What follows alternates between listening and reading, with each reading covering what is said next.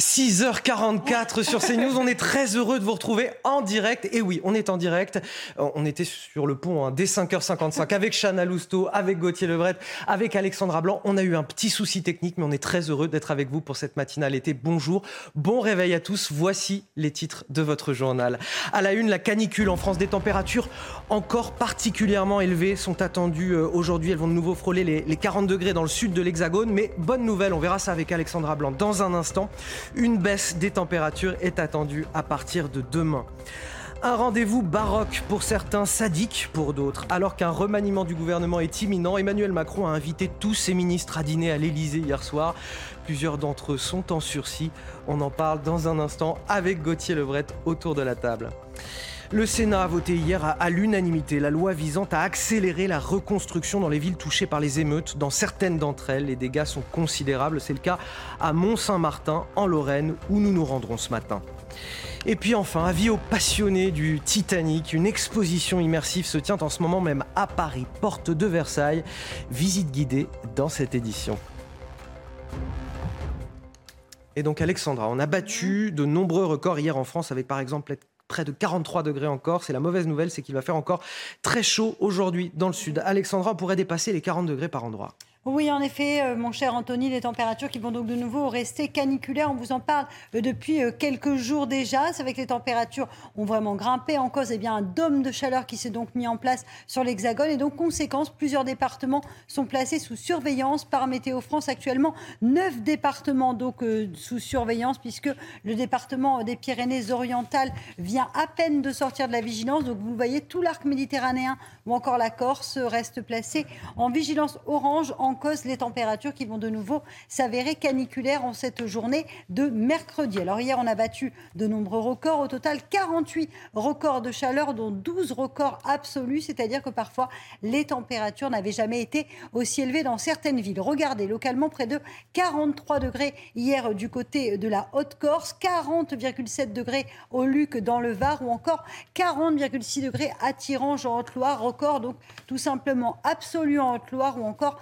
40,6 degrés à Verdun dans l'Ariège. C'est également un record absolu. Température caniculaire également du côté de Toulouse ou encore à Bagnères de Luchon ainsi que du côté de Serralongue dans les Pyrénées-Orientales. Il faut savoir que Serralongue se situe à 600 mètres d'altitude. Donc c'est pour vous dire à quel point les températures sont élevées non seulement en ville mais également à la montagne. On a eu près de 30 degrés, Anthony, 29,5 degrés du côté de l'Alpe d'Huez. C'est à 1860 mètres d'altitude. Donc vraiment, ces températures caniculaires, on va de nouveau avoir très chaud aujourd'hui avant une petite baisse prévue à partir de demain. Et attention également au risque d'incendie euh, autour du golfe du Lion. La tramontane sera de nouveau au rendez-vous et donc conséquence avec cette chaleur et ce temps sec, eh bien, le risque d'incendie sera particulièrement accru aujourd'hui. Et merci pour toutes ces précisions, euh, Alexandra. À un an des JO, Emmanuel Macron réunit aujourd'hui la plupart des membres de son gouvernement pour un comité olympique. Il sera question de l'image de la France, de la sécurité, des transports. Comment accueillir finalement les touristes dans les meilleures conditions? Et il y a du travail, Anthony, puisque l'image renvoyée par notre pays n'est pas bonne, en cause les grèves ou encore les émeutes. Et en attendant, dans une conférence de presse hier, Tony Estanguet, président, du comité euh, d'organisation des JO, a rappelé que l'année qui arrive sera décisive. Écoutez. Le dispositif de sécurité sera sans précédent. Je pense que ce sera l'endroit sur la planète euh, où on sera en totale sécurité. Euh, ce sera pendant les Jeux de Paris 2024 euh, ici. Et donc ça, c'est une vraie satisfaction aussi de, pouvoir garantir aux athlètes et à tous les spectateurs qui viendront participer à ces Jeux bah, des, conditions de totale sécurité. Emmanuel Macron qui réunissait euh, hier ses ministres euh, à l'Élysée en compagnie de leurs conjoints. Euh, dernier dîner avant l'été pour certains et, puis pour d'autres, dernier dîner tout court au sein du, gouvernement, Gauthier Lebret. Exactement. Anthony, c'est vrai qu'il y a un, côté supplice pour les ministres qui attendent la sentence euh, d'Emmanuel Macron. Alors il leur a dit, euh, rapporte le Parisien, qu'il avait été dans une autre vie dans le même cas qu'eux, puisqu'il a été effectivement ministre pendant deux ans. Alors restera ou restera pas? Alors vraisemblablement, le ministre le plus en danger, c'est évidemment Papendiaï. Seuls 15% des Français veulent qu'il reste à l'éducation nationale. Son bilan est impossible à défendre, tant sur la question du harcèlement scolaire où Brigitte Macron avait récupéré le dossier en urgence, que sur la question de la mixité à l'école où il a perdu tous ses arbitrages. François Braun, le ministre de la Santé, est également en danger. On peut également citer Olivier Klein, le ministre du Logement et de la Ville, qui était d'ailleurs sur notre plateau hier, mais il n'a pas convaincu le chef de l'État pendant la période des émeutes. Il a expliqué que l'état d'urgence serait une défaite morale au moment il était eh bien, euh, évoqué par euh, le président de la République et euh, la Première ministre au moment où c'était une option. Il y a Marlène Schiappa aussi, évidemment, qui devrait partir, sauf énorme surprise. Vous savez qu'elle est engluée dans cette histoire du fonds Marianne. Il y a un rapport d'enquête du Sénat qui est vraiment très à charge contre la ministre. Et puis, un jeu de chaises musicales est possible. On dit que Olivier Véran pourrait quitter son poste de porte-parole du gouvernement pour en prendre un autre. Et il y a les fameux inamovibles qui sont beaucoup plus sereins que tous les autres.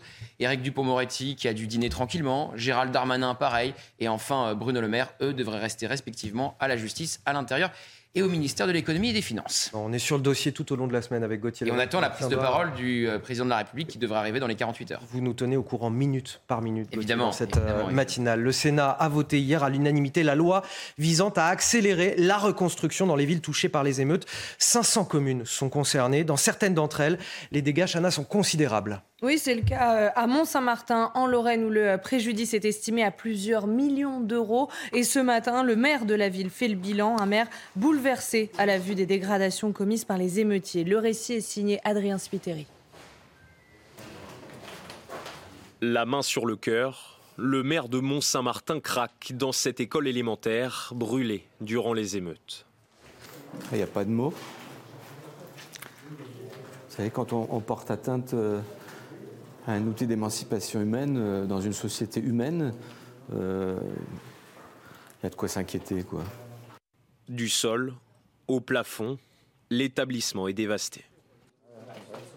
La mairie a également été prise pour cible. Les travaux de réparation ont déjà commencé, mais le préjudice est considérable.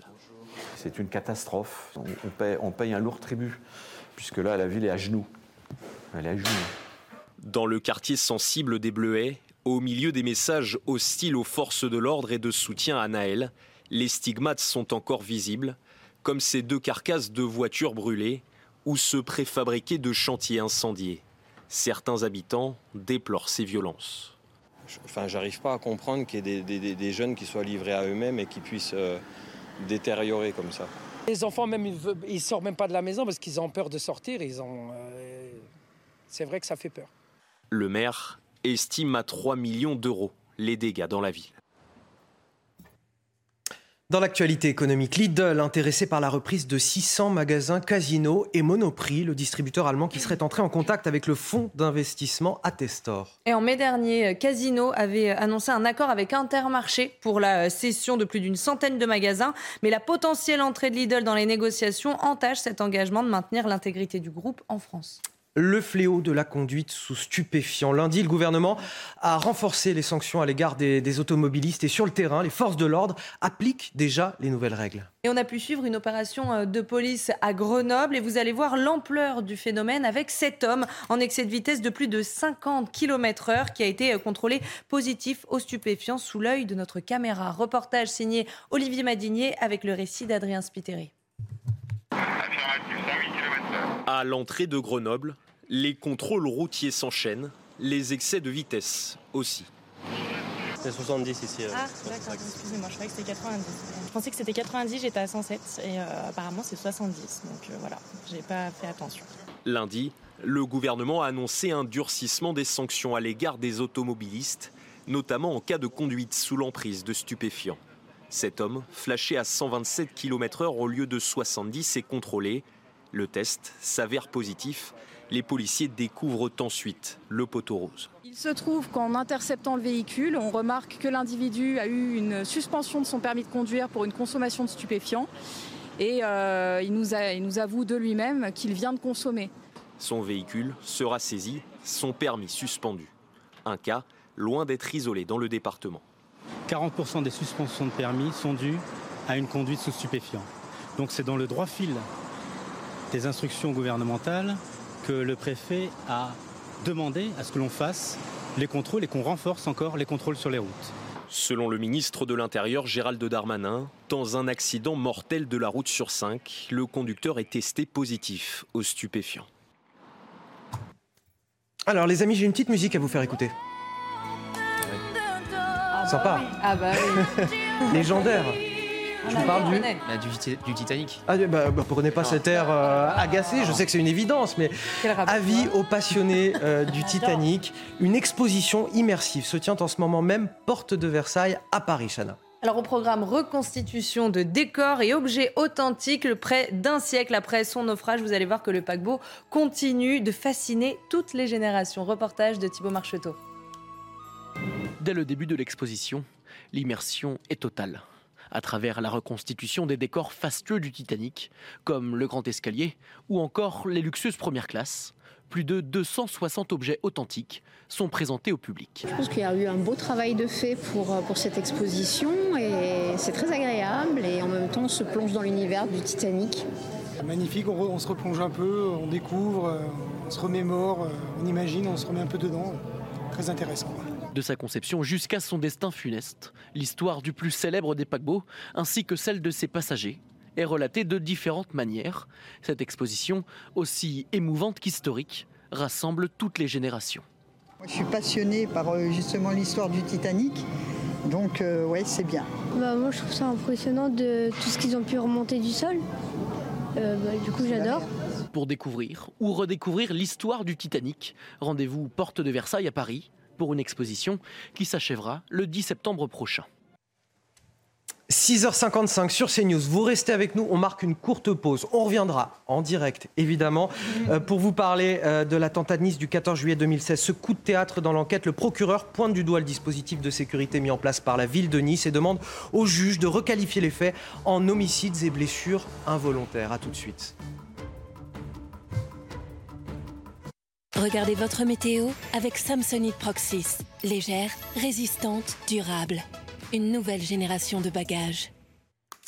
La météo avec vous, Alexandra Blanc, et la canicule qui se poursuit encore aujourd'hui dans le sud-est. Oui, en effet, mon cher Anthony, avec neuf départements placés sous surveillance, et oui, autour de l'arc méditerranéen, préparez-vous à avoir de nouveau très chaud aujourd'hui, avec des températures qui pourraient localement avoisiner les 40 degrés, principalement, vous voyez, entre le Var, les Alpes-Maritimes, les Bouches-du-Rhône ou encore du côté de la Corse, avec donc des températures de nouveau particulièrement élevées aujourd'hui. Du côté de Rome, regardez, record absolu, localement 42,9 degrés hier relevé à Rome, s'il s'agit donc d'un record absolu qui est donc battu puisque l'année dernière, on avait eu 2 degrés de moins. Donc vous le voyez, Rome sous la chaleur avec donc ces images et les touristes évidemment qui souffrent hein, de cette chaleur ou encore une pensée pour nos amis italiens avec près de 43 degrés hier relevé à Rome. Ce fut donc du jamais vu. Alors au programme aujourd'hui, un temps lumineux en France. On retrouvera seulement quelques nuages, notamment près des côtes de la Manche ou encore quelques entrées maritimes autour du golfe du Lion. Partout ailleurs,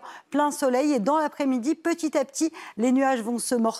On va retrouver seulement un ciel légèrement laiteux, légèrement voilé euh, près des côtes de la Manche. On retrouvera également euh, quelques orages au pied des Pyrénées. À noter également le vent qui sera de nouveau au rendez-vous. Retour de la tramontane et donc, conséquence, attention au risque d'incendie, puisqu'avec la chaleur, évidemment, température caniculaire, temps très sec, quasiment pas de précipitation et le vent, eh bien, c'est la combinaison parfaite pour les incendies. Donc attention, soyez bien prudents si vous êtes dans ces régions-là. Côté température, grand écart, 13 degrés en Bretagne contre déjà 25 degrés à Nice, donc des températures vraiment assez variées selon les régions. Et dans l'après-midi, les températures s'annoncent caniculaires autour du golfe du Lion, 37, 38 degrés, vous le voyez, entre Montpellier et Marseille, 35 à 38 degrés attendus du côté de la Corse, et puis partout ailleurs, ça reste globalement assez doux, mais pas caniculaire. hein. Ce n'est pas caniculaire euh, sur les deux tiers du pays, avec 29 degrés à Bordeaux ou encore à Toulouse, température conforme au normal de saison. Vous aurez 31 degrés à Lyon, 32 degrés à Grenoble et 27 degrés à Paris. Ce sont des températures conformes au normal de saison, excepté donc autour du golfe du Lion, avec donc cette canicule qui se poursuit. La suite du programme, eh bien demain une journée globalement assez calme. Vous aurez du beau temps jeudi, vendredi et samedi, malgré quelques orages en montagne, le tout dans des températures qui vont de nouveau baisser. Ça s'annonce beaucoup plus respirable à partir de demain. Pic de chaleur entre hier et aujourd'hui. Et à partir de demain, ça y est, les températures resteront un peu moins élevées, notamment sur l'arc méditerranéen. C'était votre météo avec Samsonite Proxys. Légère, résistante, durable. une nouvelle génération de bagages. Et oui, la matinale été, c'est avec Alexandra Blanc, Chana Lousteau, Gauthier Lebret. On vous souhaite à tous un excellent réveil sur CNews. Voici les titres de votre journal de 7 heures. À la une, après 6 ans d'instruction sur l'attentat de la promenade des Anglais à Nice, le procureur estime que les failles de sécurité relèvent de négligence de la part de la ville. Il demande au juge de requalifier les faits en homicides et blessures involontaires. Je le rappelle, l'attentat a fait 86 morts le 14 juillet 2016. Comment relever le défi sécuritaire des JO et accueillir les touristes dans les meilleures conditions? À un an de la compétition, c'est la question que se pose l'exécutif aujourd'hui. Emmanuel Macron réunit la plupart des ministres à l'occasion du comité olympique. il y a du pain sur la planche, on verra cela notamment avec Gauthier Lebret. Le maire de Cannes, David Lisnard, accuse l'État de se décharger sur les communes pour l'hébergement des migrants. La préfecture des Alpes-Maritimes vient d'expulser des dizaines d'entre eux de leur logement d'urgence, dont certains qui ont obligation de quitter le territoire français. Mais désormais, ces derniers se tournent vers les mairies pour réclamer de l'aide. On en parle dans ce journal. Et puis cette initiative originale à Rennes en pleine canicule. Pour faire baisser la température, la ville a déployé un voile anti-chaleur, une sorte de tonnelle déployé sur les rues du centre-ville. Le test est un succès, vous le verrez, nous nous sommes rendus sur place. Mais tout d'abord, ce coup de théâtre dans l'enquête sur l'attentat du 14 juillet 2016 à Nice. Le procureur pointe du doigt le dispositif de sécurité mis en place par la ville et demande au juge de requalifier les faits en homicides et blessures involontaires, ainsi que mise en danger de la vie d'autrui. C'est une information publiée dans le Parisien ce matin. des dysfonctionnements et des négligences auraient été relevés. L'actuel maire de Nice, Christian Estrosi, est notamment mis en cause dans cette affaire. Je rappelle que ce soir-là, 86 personnes ont été tuées et des centaines d'autres blessés. Toutes les explications de Sarah Varny. C'est un nouveau rebondissement dans l'affaire de l'attentat de Nice, où le dispositif de sécurité était pointé du doigt. Le procureur de la République de Nice, Xavier Bonhomme, demande au juge la requalification des faits de mise en danger de la vie d'autrui en homicides et blessures involontaires. Pour lui, la qualification initiale était inadaptée. Dans ce cadre, les investigations révélaient des défaillances, voire une suite de manquements susceptibles d'avoir directement contribué à la réalisation des faits. Ce soir-là, 30 000 personnes étaient attendues sur la promenade des Anglais. L'attentat au camion bélier a fait 86 morts et des centaines de blessés.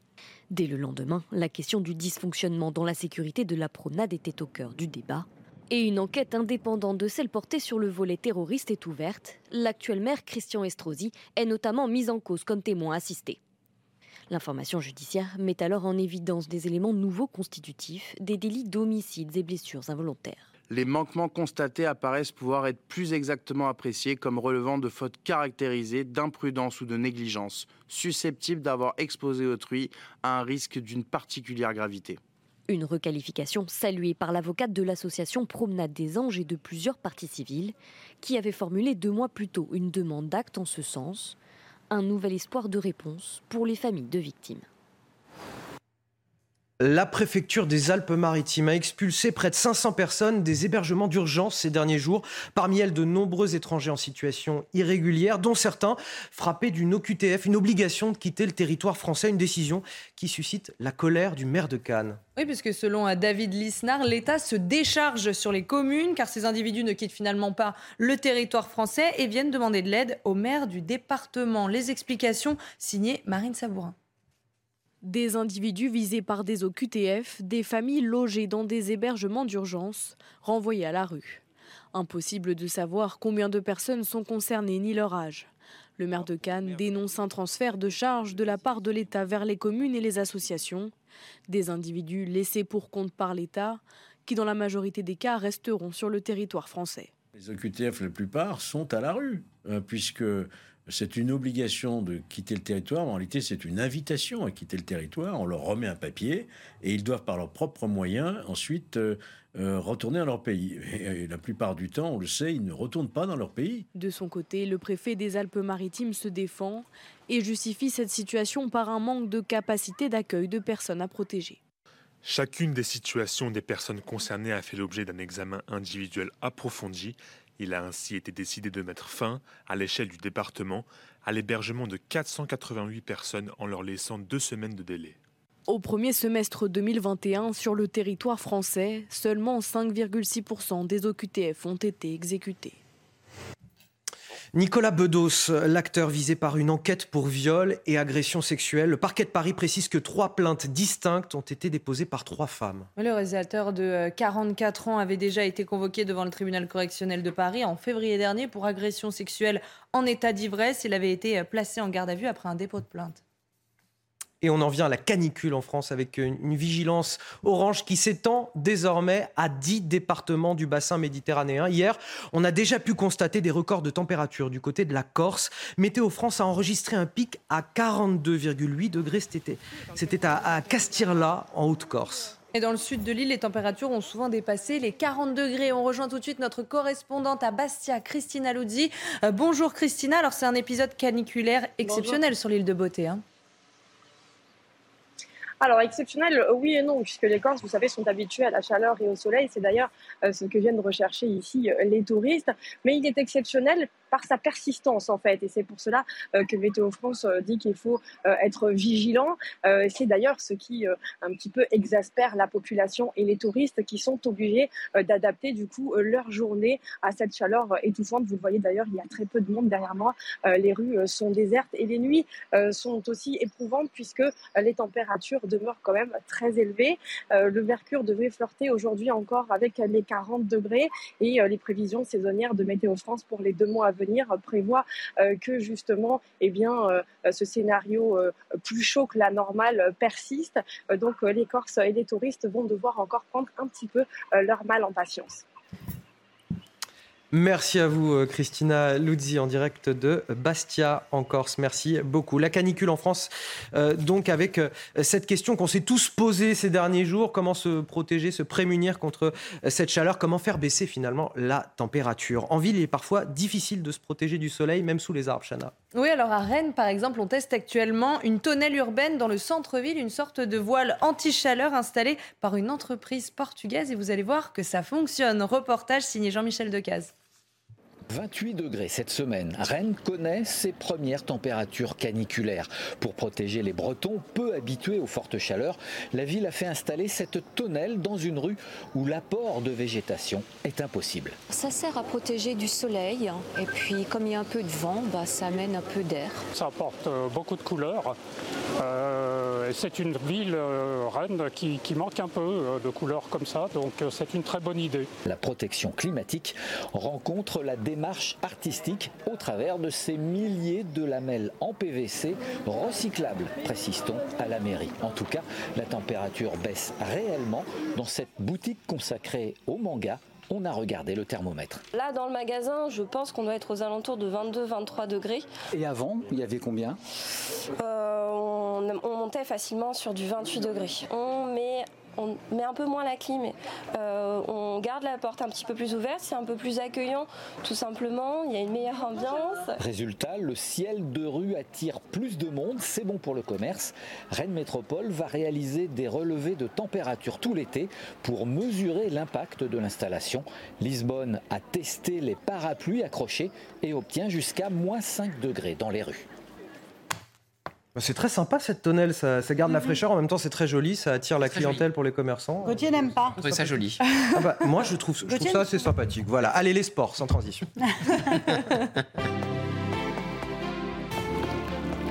Vous regardez votre programme avec la machine à café, Groupe Intuition. Allez, on commence avec un mot du Tour de France. Jonas Vingegaard, mais quasiment fin au suspense. Oui, pendant le contre-la-montre hier, le Danois n'a laissé euh, aucune chance à son euh, principal concurrent, le Slovène Tadej Pogacar. Après, euh, avec sa victoire d'hier, Vingegaard accentue son avance au classement général. Une minute et 48 secondes séparent désormais les deux hommes. Le Danois se dirige doucement vers un nouveau sacre. En attendant, la compétition se poursuit évidemment aujourd'hui avec la 17e étape entre Saint-Gervais-Mont-Blanc et Courchevel. Et puis nous avons des nouvelles de Lionel Messi, dont le nom est, déjà beaucoup plus facile à prononcer. le champion du monde argentin vient à peine d'arriver du côté de l'Inter Miami, qu'il pourrait déjà faire ses grands débuts. C'est en tout cas ce qu'a laissé euh, croire euh, David Beckham, le copropriétaire euh, de l'équipe floridienne. Même s'il aura besoin de temps pour s'adapter, dit-il, l'ancienne star du football anglais a assuré que Lionel Messi a l'air en forme. Alors jouera ou jouera pas, c'est à l'entraîneur de décider, conclut David Beckham. Et réponse vendredi. Allez, en football, les choses sérieuses commencent pour les équipes féminines. Et oui, J- avant la Coupe du Monde féminine. Anthony, demain, la Nouvelle-Zélande et l'Australie, les deux pays hôtes de la compétition, euh, feront leur entrée en lice. Quant à nos Bleus, elles débuteront leur compétition dimanche face à la Jamaïque. Tous les résultats de ces Coupes du Monde, c'est à suivre évidemment dans la matinale de CNews.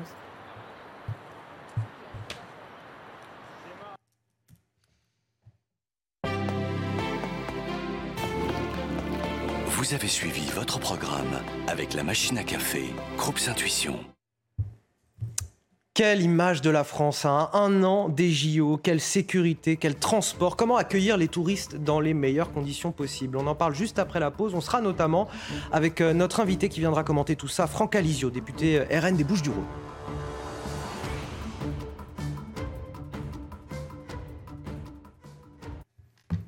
De retour dans votre matinale à 7h15, c'est l'heure du rappel de l'actualité avec vous, Chana Lousteau. La canicule en France, des températures encore particulièrement élevées sont attendues euh, aujourd'hui. Elles vont de nouveau frôler les 40 degrés dans le sud de l'Hexagone. Et hier, il y a eu 48 records de chaleur, dont 12 records absolus, notamment en Corse avec 42,8 degrés. Une baisse des températures est attendue demain.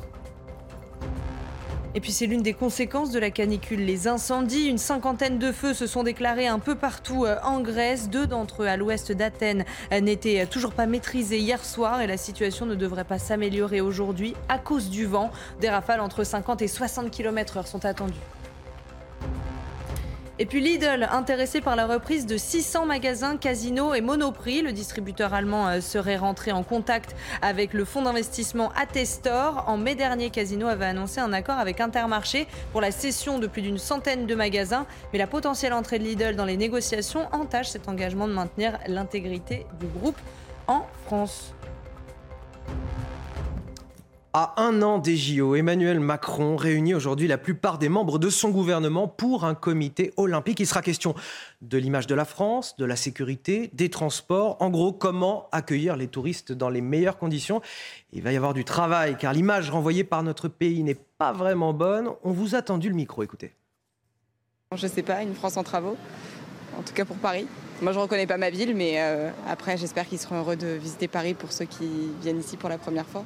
Je dirais qu'avec les émeutes compliquées, mais euh, après, ça va être une belle expérience à vivre à Paris, ça va avoir un peu d'ambiance. Si jamais il se passe rien, peut-être que ça se passera bien, donc l'image de la France sera positive. Et si jamais il arrive des choses, à mon avis, ça risque d'être un petit peu négatif euh, pour nous. Il y a des personnes comme moi, un peu la crainte pour la sécurité, mais bon, à part de ça. Euh... Et nous sommes donc avec Franck Alizio. Bonjour, vous êtes député euh, du Rassemblement national des Bouches-du-Rhône. Merci d'être avec nous ce matin. Alors, grève, émeute, délinquance persistante. Est-ce que vous avez le sentiment, vous, que la France sera prête à accueillir les touristes l'an prochain pour les Jeux Olympiques?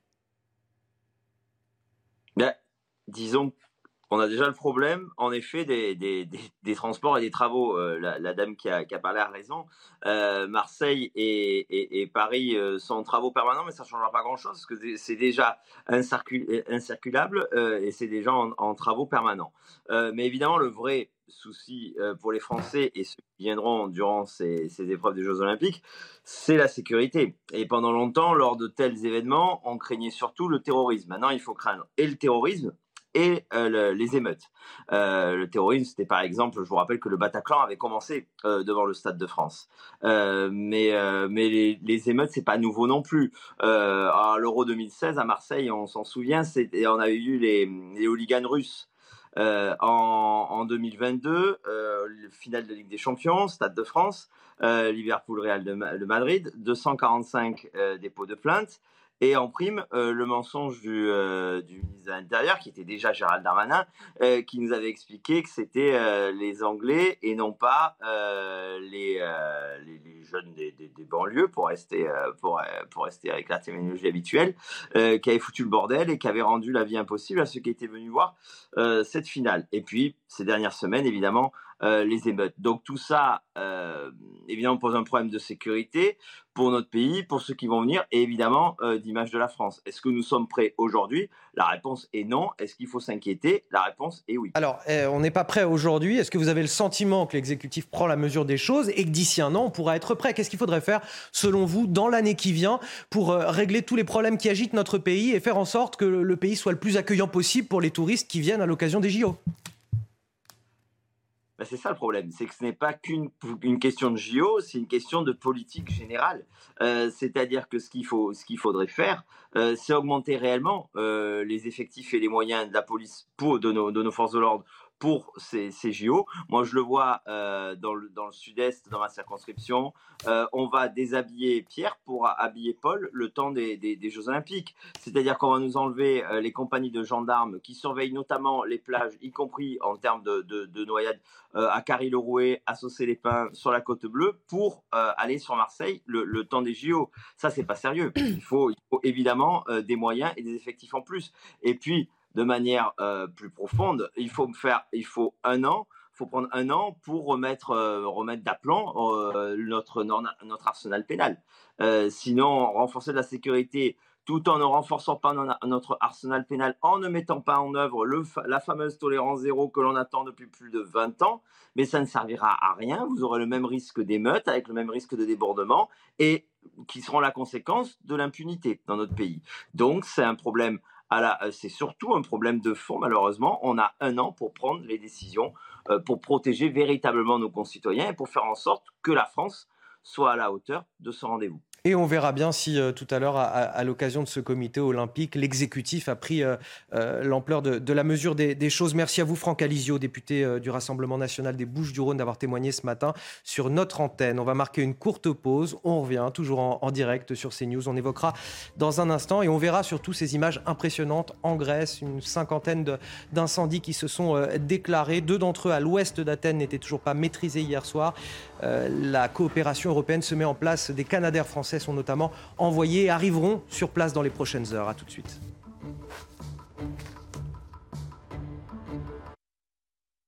Retrouvez la météo des plages avec Clim d'Enfer pour passer du mode chauffage au mode rafraîchissement. Un temps plus nuageux ce mercredi sur vos plages le long de la côte de la Manche avec par exemple au Touquet 18 degrés, ça sera la température de l'eau alors que la masse d'air haussiera entre 19 et 22 degrés. À la Baule sur les plages de l'Atlantique 22 degrés, 18 degrés pour aller vous baigner sous un indice UV de 9. On poursuit avec Royan par exemple 23 degrés alors que Saint-Jean-de-Luz là il y aura quelques précipitations, la température de l'eau ira entre 21 et 23 degrés. C'est encore autour du golfe du Lion qu'il fera bon se baigner, bronzer. 37 degrés à Palavas, 25 degrés pour la température de l'eau. Nous aurons 33 degrés à Cannes sous un soleil de plomb comme à Ajaccio. La température de l'eau agréable, 26 à 28 degrés. C'était la météo des plages avec Clim d'Enfer pour passer du mode chauffage au mode rafraîchissement. De retour dans la matinale été tout de suite la météo d'Alexandra Blanc. Regardez votre météo avec Samsonite Proxys. Légère, résistante, durable. Une nouvelle génération de bagages. Alexandra, aujourd'hui, la vigilance orange s'est étendue cette fois à 10 départements. Oui, alors ça vient de changer, Anthony. Neuf départements euh, placés sous surveillance, puisque le département des Pyrénées-Orientales vient à peine de sortir. Donc vous aviez presque tout juste, hein, mon cher Anthony. En tout cas, neuf départements euh, placés sous surveillance sur l'arc méditerranéen ou encore euh, du côté de la Corse, où l'on attend des températures de nouveau caniculaires, même si ça devrait quand même un petit peu baisser par rapport à hier, puisqu'hier on a battu de nombreux records de chaleur, 12 records absolus de chaleur battus hier, avec localement près de 43 degrés du côté de la Corse. 40,7 degrés au Luc dans le Var ou encore 40,6 degrés à Verdun du côté de l'Ariège.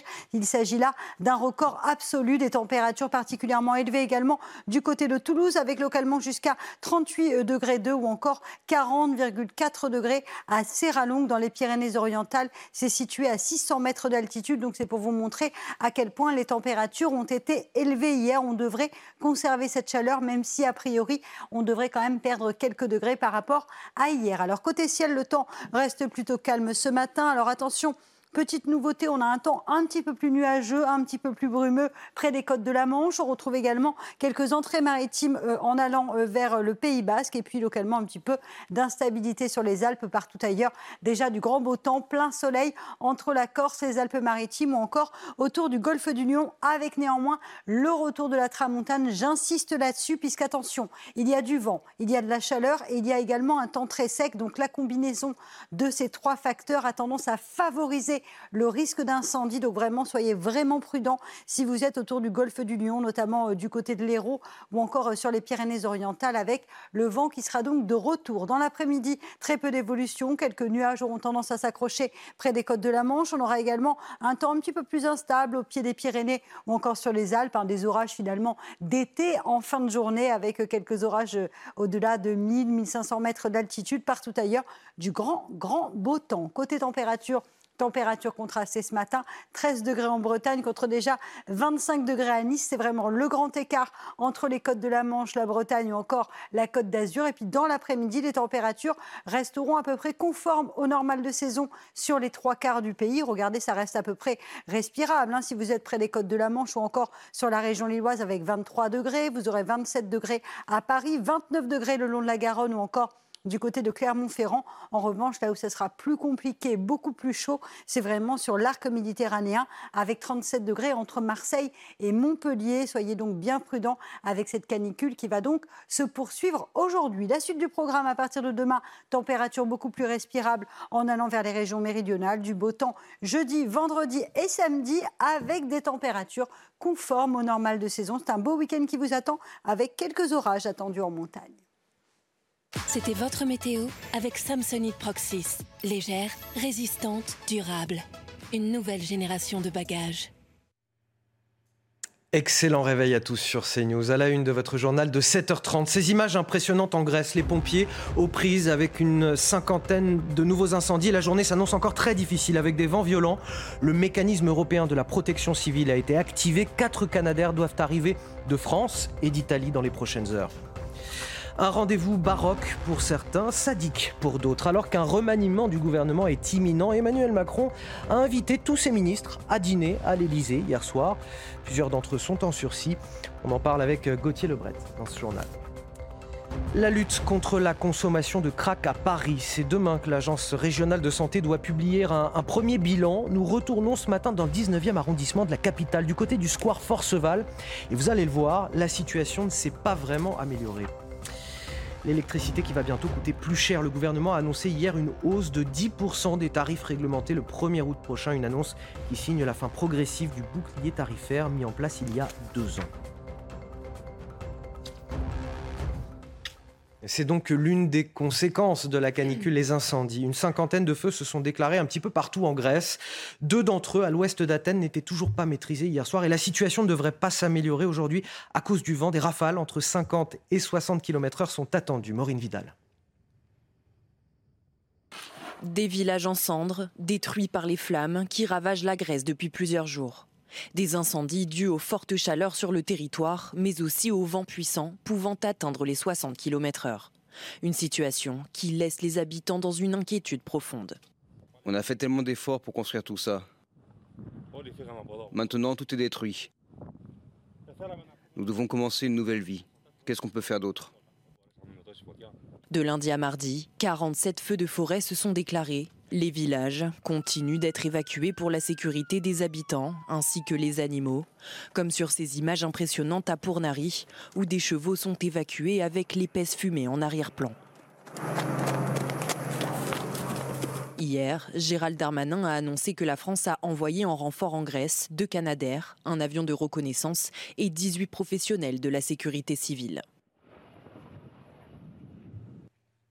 Et en France, on a battu euh, de nombreux records hier avec par exemple près de 43 degrés en Corse. Et la mauvaise nouvelle, c'est qu'il va encore faire très chaud aujourd'hui dans le sud, Alexandra Blanc. Oui, en effet, hein, les régions méridionales suffoquent et les températures vont rester particulièrement élevées une nouvelle fois aujourd'hui. Alors pas à l'échelle nationale, mais uniquement entre le golfe du Lion, les régions méridionales ou encore du côté de la Corse où l'on a battu quelques records. Alors on a actuellement neuf départements qui ont été placés sous surveillance par Météo France, principalement les Bouches-du-Rhône, les Alpes-Maritimes ou encore les deux départements corse où les températures s'annoncent de nouveau particulièrement élevées. On parle d'une vigilance canicule quand les températures ne baissent pas la nuit. Et actuellement, on a plus de 25 degrés, euh, notamment euh, du côté de Nice ou encore de Cannes. Donc des températures particulièrement élevées le jour, mais également la nuit. Hein. C'est vraiment la qualification même euh, de ces températures et de cette canicule. Alors les records ont été nombreux hier, 48 records battus, 12 records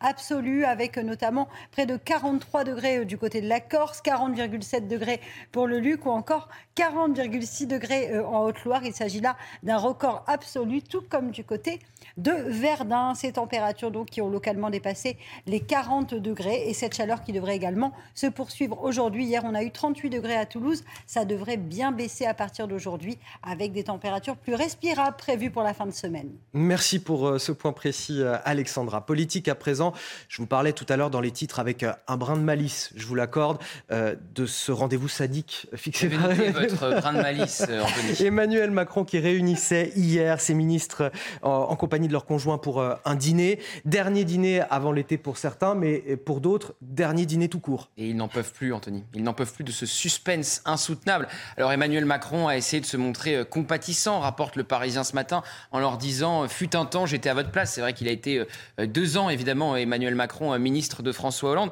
Alors restera ou restera pas? Le ministre le plus en danger, vraiment, si lui reste, tout le monde reste. C'est pas Pendiaï. Seuls 15% des Français veulent qu'il reste à l'éducation nationale. Son bilan est impossible à défendre, tant euh, sur la question du harcèlement euh, scolaire. Brigitte Macron a dû reprendre le dossier euh, en urgence, notamment en recevant les parents de la petite Lindsay, que sur la question de la mixité à l'école où il a perdu tous ces arbitrages, Emmanuel Macron lui a donné tort à euh, chaque fois. François Braun, le ministre de la Santé, est également en danger. Olivier Klein, le ministre du Logement, qui était sur ce plateau hier, eh bien hier, ça pourrait être sa dernière interview en tant que euh, ministre, puisqu'il n'a pas convaincu euh, eh bien, le président de la République au moment des émeutes. Il a même déclaré que l'état d'urgence serait une défaite morale au moment où Emmanuel Macron et Elisabeth Borne envisageaient de déclencher l'état d'urgence au pic des émeutes. Et puis évidemment, il y a Marlène Schiappa, engluée dans cette histoire de fond Marianne. Il y a un rapport de la commission d'enquête du Sénat qui a été publié, qui est très achat charge contre la ministre. Et puis un jeu de chaises musicales est possible. Olivier Véran pourrait perdre le portefeuille et le porte-parole euh, du euh, gouvernement au profit euh, d'un député médiatique qui est actuellement à l'Assemblée nationale. Et puis il y a les fameux inamovibles, ceux qui ont dîné tranquillement hier, peut-être même avec un petit rictus en regardant ceux qui étaient en danger. Éric Dupont-Moretti à la justice, Bruno Le Maire plus de malice à l'économie et les, et les finances, et évidemment Gérald Darmanin, inamovible au ministère de l'Intérieur. Merci pour ces précisions, Gauthier. Le Sénat a voté hier à, l'unanimité euh, la loi visant à accélérer la reconstruction dans les villes touchées par les émeutes. Il y a 500 euh, communes concernées. Dans certaines d'entre elles, les dégâts sont considérables, Chana. Oui, c'est le cas à Mont-Saint-Martin, en Meurthe-et-Moselle, où le préjudice est estimé à plusieurs millions d'euros. Ce matin, le maire de la ville fait le bilan. Un maire bouleversé à la vue des dégradations commises par les émeutiers. Le récit est signé Adrien Spiteri. La main sur le cœur, le maire de Mont-Saint-Martin craque dans cette école élémentaire brûlée durant les émeutes. Il n'y a pas de mots. Vous savez, quand on, porte atteinte euh, à un outil d'émancipation humaine euh, dans une société humaine, euh, il y a de quoi s'inquiéter. quoi. Du sol au plafond, l'établissement est dévasté. La mairie a également été prise pour cible les travaux de réparation ont déjà commencé, mais le préjudice est considérable. C'est une catastrophe. On, paye, un lourd tribut, puisque là, la ville est à genoux. Elle est à genoux. Dans le quartier sensible des Bleuets, au milieu des messages hostiles aux forces de l'ordre et de soutien à Naël, les stigmates sont encore visibles, comme ces deux carcasses de voitures brûlées ou ce préfabriqué de chantiers incendiés. Certains habitants déplorent ces violences enfin, j'arrive pas à comprendre qu'il y ait des, jeunes qui soient livrés à eux-mêmes et qui puissent euh, détériorer comme ça. Les enfants, même, ils ne sortent même pas de la maison parce qu'ils ont peur de sortir. Ils ont, euh, c'est vrai que ça fait peur. Le maire estime à 3 millions d'euros les dégâts dans la ville. Cette initiative dont on voulait vous parler ce matin, le groupe Aéroport de Paris veut donner une seconde vie aux produits qui sont confisqués lors des contrôles. Vous savez, ces liquides en tout genre de plus de 100 millilitres qui sont euh, récupérés à ce moment-là, Chana. Eh bien, au lieu de les jeter, les autorités proposent aux passagers de les donner au Resto du Cœur euh, du Val d'Oise. Cette expérimentation euh, va durer un an et se tient actuellement dans deux terminaux de l'aéroport Paris-Charles de Gaulle. Reportage signé Michael Dos Santos et Mathieu Devez. Une bouteille d'eau, un parfum ou des cosmétiques, voici des exemples d'objets confisqués lors des contrôles de sécurité.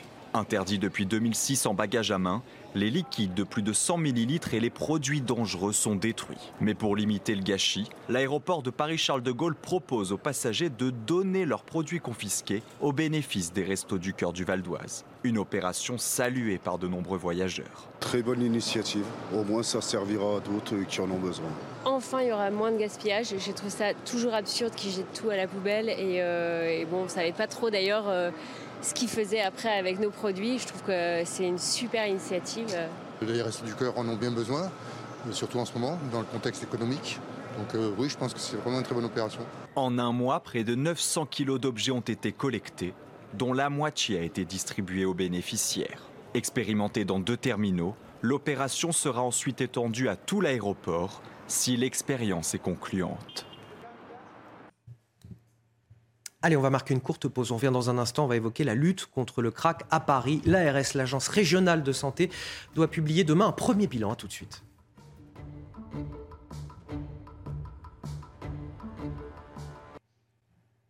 « 7h41 sur CNews, notre dossier sur la lutte contre la consommation de, de crack à Paris. C'est demain que l'Agence régionale de santé doit publier un premier bilan, un fléau qui touche particulièrement les quartiers nord de la capitale.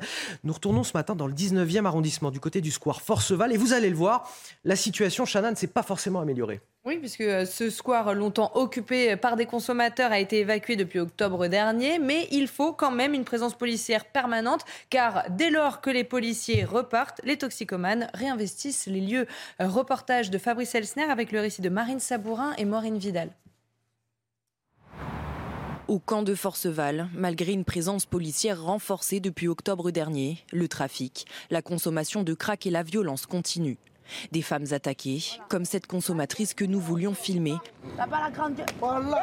interpellée violemment par un autre individu dans un état second. Tous les deux s'accusent mutuellement d'avoir volé de l'argent et de la drogue à l'autre. Selon cette femme âgée d'une vingtaine d'années, consommatrice depuis bientôt dix ans, la tension est montée d'un cran depuis l'évacuation du camp. Les gens ont plus de mal à trouver leur... Euh, donc du coup, ça a créé des tensions et du coup, les gens sont, deviennent de plus en plus violents puisqu'ils ont besoin de, consommer. Démantelés en octobre dernier, les centaines de craqués ont été déplacés quelques centaines de mètres plus loin. Une fois les forces de l'ordre parties, les consommateurs reprennent possession du quartier, terrorisant commerçants et habitants partout, des zombies, ça, voilà, ça erre, ça erre sans but. Et pour une femme, se balader ici le soir, euh, c'est très compliqué. Hein. Des vendeurs dispersés sur un plus large périmètre, mais qui redoublent de stratégie pour vendre leurs marchandises, selon cet habitant. Ils ont utilisé maintenant une technique, c'est les paquets de clopes. Ils font semblant de vendre des paquets de clopes la journée. Alors qu'en vrai, c'est du crack. Face au fléau du crack à Paris, les riverains sont résignés et décrivent une situation insoluble. Et nous sommes en direct avec François Dio. Bonjour à vous, merci d'être avec nous ce matin. Vous êtes ancien chef de service d'un centre d'accueil et d'accompagnement à la réduction des risques pour euh, usage de, drogue. C'est un cas rude. Euh, je voulais vous parler de l'ARS, l'ARS, l'Agence régionale de santé, qui va publier demain un bilan. À quel résultat, selon vous, on peut s'attendre? Sur le terrain, on vient de le voir à travers ce reportage, on a l'impression que les choses n'avancent pas beaucoup, que le problème ne fait que se déplacer déjà depuis euh, plusieurs décennies en permanence. Euh, bonjour, merci de m'accueillir. Écoutez, moi, je, ne peux pas présager de ce que va proposer l'ARS. En revanche, je sais ce qu'il en était du dernier plan CRAC et des orientations en matière de soins concernant cette politique euh, en addictologie. On a toujours privilégié, au détriment du soin, la réduction des risques en France, hein, c'est-à-dire travailler sur les conséquences de l'usage de drogue. Aujourd'hui, on a vu que le le précédent plan CRAC avait euh, été en fait un peu un gouffre financier qui avait privilégié la mise à l'abri, l'hébergement. Alors héberger des toxicomanes qui sont errants, je trouve ça intéressant, mais pas suffisant malheureusement. Il faut une véritable politique de soins dont l'objectif prioritaire doit être la rupture avec l'usage de drogue.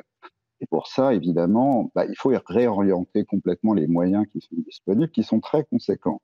On est quand même face à des associations qui sont financées par l'État sur un montant qui avoisine le milliard d'euros par an aujourd'hui. Il y a 800 établissements médico-sociaux qui travaillent au niveau national. Il y a un maillage territorial assez remarquable d'ailleurs, mais il y a des orientations en termes de santé et politique de soins qui sont pas à la hauteur du rendez-vous particulier par rapport au crack. Qu'est-ce qui se passe avec le crack bah, Avec le crack, il se passe tout simplement que cette politique de santé ne soigne pas. On ne peut pas s'appuyer sur des traitements de substitution comme c'est le cas pour l'héroïne et les opiacés. Et euh, avec le crack, on met à l'abri les personnes. Alors l'ARS euh, a mis en place une politique d'hébergement. Elle va nous sortir probablement qu'il y a 500 euh, hébergements destinés à des crackers qui sont pourvus. Moi, j'ai regardé un peu les chiffres. Hein, il y a 45 personnes qui ont été mises dans des communautés thérapeutiques qui est clairement insuffisant quand on regarde le nombre de milliers de crackers qui sont errants sur la voie publique. Alors on les déplace. Pardonnez-moi, je, vous coupe un instant, mais j'ai une question. Est-ce que, en termes de, finances publiques, on peut se permettre d'hospitaliser vous, me dites là, il y en a 45, c'est évidemment pas suffisant. Est-ce qu'on peut se permettre d'en faire davantage, sachant euh, l'état actuel de notre système de santé de manière globale? Mais c'est précisément ça, euh, en fait, qui est dramatique. On a privilégié une prise en charge en ambulatoire qui est insuffisante en créant des dispositifs comme les CARUD, les XTAPA, les centres de soins spécialisés, un maillage territorial national conséquent, au détriment du soin, de la désintoxication, qui nécessite des places à l'hôpital, qui devrait être la priorité absolue, et des communautés thérapeutiques pour rompre avec l'usage et permettre à ces personnes de se reconstruire. Vous savez, il y a dans les pays anglo-saxons des centres de traitement. C'est comme ça qu'on travaille, euh, euh, y compris avec les usagers de crack les personnes sont désintoxiquées à l'hôpital, puis passent plusieurs mois euh, dans un centre de traitement où ils reprennent avec de la thérapie de groupe, des activités à remobiliser en fait toutes les ressources qu'ils ont en eux. Les gens ne laissent pas craquer, vous savez, on se soigne avec du, un produit qui est éminemment toxique pour faire face à des émotions qu'on n'arrive pas à, supporter. Donc, euh, ces gens sont malades et la réduction des risques, malheureusement, ne les soigne pas. Et on entend, on entend votre, votre point de vue, François Dio, euh, ancien chef de service, je le rappelle, d'un centre d'accueil et d'accompagnement à la réduction des risques pour les usagers de drogue. Merci euh, d'avoir euh, partagé votre analyse sur ce plateau dans la matinale de, de CNews ce matin. Vous restez avec nous à 7h47 sur CNews. Le rappel de l'actualité signé Chana Lousteau. Coup de théâtre dans l'enquête sur l'attentat de Nice le 14 juillet 2016. Le procureur pointe du doigt le dispositif de sécurité mis en place par la ville. Il demande au juge de requalifier les faits notamment en homicides et blessures involontaires. C'est une information euh, du Parisien et l'actuel maire de Nice, Christian Estrosi, est notamment mis en cause dans cette affaire. La préfecture des Alpes-Maritimes a expulsé près de 500 personnes des hébergements d'urgence ces derniers jours. Parmi elles, de nombreux étrangers en situation irrégulière, dont certains sous le coup d'une OQTF, une décision, qui suscite la colère du maire de Cannes. Selon David Lisnard, l'État se décharge sur les communes car ces individus ne quittent finalement pas le territoire français et viennent demander de l'aide aux mairies du département. Et puis à un an des JO, Emmanuel Macron réunit aujourd'hui la plupart des membres de son gouvernement pour un comité olympique. Il sera question de l'image de la France, de la sécurité et des transports. Objectif, accueillir les touristes dans les meilleures conditions. Et dans une conférence de presse hier, Tony Estanguet, président du comité d'organisation des JO, a rappelé que l'année qui arrive sera décisive. Bruno Le Maire, le ministre de l'économie et des finances, accusé d'avoir menti par les oppositions parce que la facture d'électricité des Français va augmenter à partir du 1er août de 10%. On en parle dans quelques instants avec Gauthier Lebret. 7h52 quasiment dans la matinale, la facture d'électricité des Français va augmenter de 10% à partir du 1er août. Un coup dur évidemment pour les ménages et on en parle avec vous Gauthier Lebret puisque les oppositions accusent Bruno Le Maire, le ministre de l'économie et des finances, d'avoir menti. Et oui, il est accusé d'avoir menti, euh, Bruno Le Maire, car il avait promis qu'il n'y aurait pas de rattrapage sur la facture d'électricité des Français. Regardez ce qu'il disait il y a quelques mois, les consommateurs français ne verront aucun rattrapage sur, sur, leur, sur leur facture en 2023. Il disait ça le le 30 mai 2022. La crainte, en fait, c'était de voir augmenter les prix après les avoir bloqués. Vous contenez les prix pendant une période donnée, vous le faites moins, ils augmentent net et au passage, on essaye de récupérer ce qu'on n'a pas gagné lorsqu'ils étaient bloqués par le bouclier euh, tarifaire. Manuel Bompard, chef de la file de la France Insoumise, a tweeté euh, eh bien, Bruno Le Maire, le menteur, Bruno le menteur. Il joue évidemment avec euh, le M de Le Maire. Marine Le Pen, j'avais alerté sur les mensonges de Bruno Le Maire quand il jurait qu'il n'y aurait aucun rattrapage des factures en 2023 et Bruno Le Maire qui, malgré tout, se défend d'avoir menti. Oui, alors euh, Bercy explique que ce n'est pas euh, du rattrapage, qu'on ne fait pas payer aux Français ce qu'ils n'ont pas payé en euh, début d'année. Mais le bouclier tarifaire, comme annoncé en avril, protège tout simplement moins. Il continue, mais il contient moins les prix qu'en euh, début d'année, car évidemment, c'est un coût euh, exorbitant pour euh, l'État et les finances publiques, et que la France est le seul pays européen à avoir adopté un tel dispositif. Son entourage explique il n'y a aucune compensation ni aucun effet de rattrapage, comme le dit Marine Le Pen, mais seulement, comme c'était annoncé, une baisse de la prise en charge du bouquet tarifaire. L'État continue de dépenser des milliards pour limiter le coût de l'inflation sur les factures, et ce sera encore le cas jusqu'à fin 2024, hein, c'est vrai. Et le gouvernement qui explique que cette euh, hausse aurait, pourrait être bien pire. Oui, alors ça, c'est les fameux éléments de langage. Effectivement, le gouvernement se défend, tout je vous le disais tout à l'heure, en expliquant qu'en Europe, aucun autre pays n'a autant limité l'augmentation euh, des prix de l'électricité que cette hausse pourrait être, en gros, bien pire. Et c'est vrai, c'est les éléments de langage de euh, l'exécutif, repris d'ailleurs par de nombreux journalistes. Mais il y a des solutions. Cette hausse n'est pas une fatalité, loin de là. Le coût de production en France, c'est 60 euros le mégawattheure. Et ça n'a pas augmenté, explique euh, Nicolas Meillan, ingénieur, et expert de ces questions. Il dénonce, et ce n'est pas, le seul, une hausse artificielle. Car en fait, on aligne nos prix à l'échelle européenne en raison du marché européen de l'électricité. On aligne nos prix notamment sur l'Allemagne qui produit une électricité beaucoup plus chère que la nôtre avec ses fameuses centrales à gaz. Ce qui avantage d'ailleurs considérablement les Allemands, à nos dépens, puisque ça fait baisser leurs prix et augmenter les nôtres. Avec ce système, les prix auraient même dû augmenter de 75%. Alors le gouvernement explique, une augmentation de 15% en février, de 10% en août, ça va, c'est pas si terrible. On est loin des 75%. Euh, en tout, ça a quand même augmenté de 26,5% depuis le début de l'année. Et ce n'est pas terminé. Vous pouvez déjà anticiper d'autres hausses, probablement euh, dans euh, six mois, au moment aussi euh, de l'hiver. Mais le plus simple pour les Français, pour que les Français arrêtent de subir ces augmentations, ça serait de sortir du marché européen de l'électricité. C'est ce que réclame notamment Loïc Le Floch-Prigent, l'ancien patron de GDF. C'est possible. Le Portugal et l'Espagne l'ont fait de manière temporaire. En attendant une telle décision, qu'Emmanuel Macron ne prendra jamais, les premières victimes seront les plus modestes. Pour un ménage, c'est une hausse, moyenne quand même de 160 euros par an.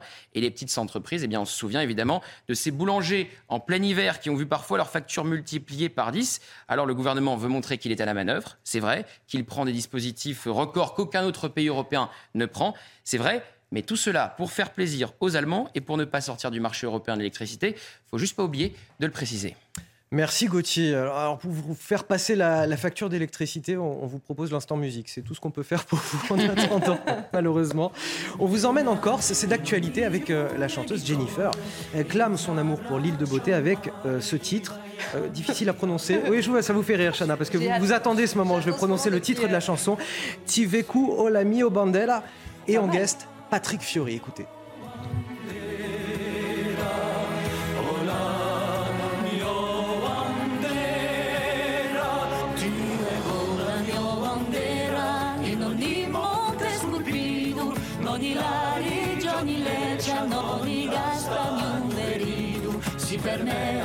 A scorza di da di arburu sempre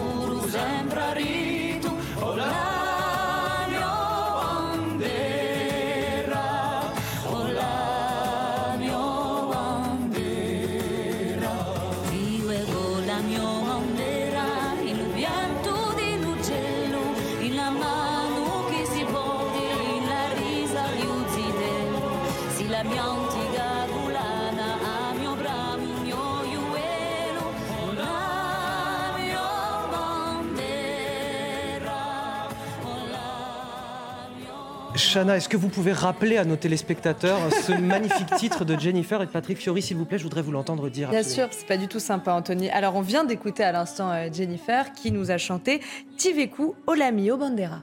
Merci beaucoup. À moi de sourire maintenant. Voici la météo. en vacances en Corse. Mais c'est ça, c'est ça. On va partir avec elle en Corse. La météo, Alexandra Blanc. Regardez votre météo avec Samsonite Proxys. Légère, résistante, durable. Une nouvelle génération de bagages.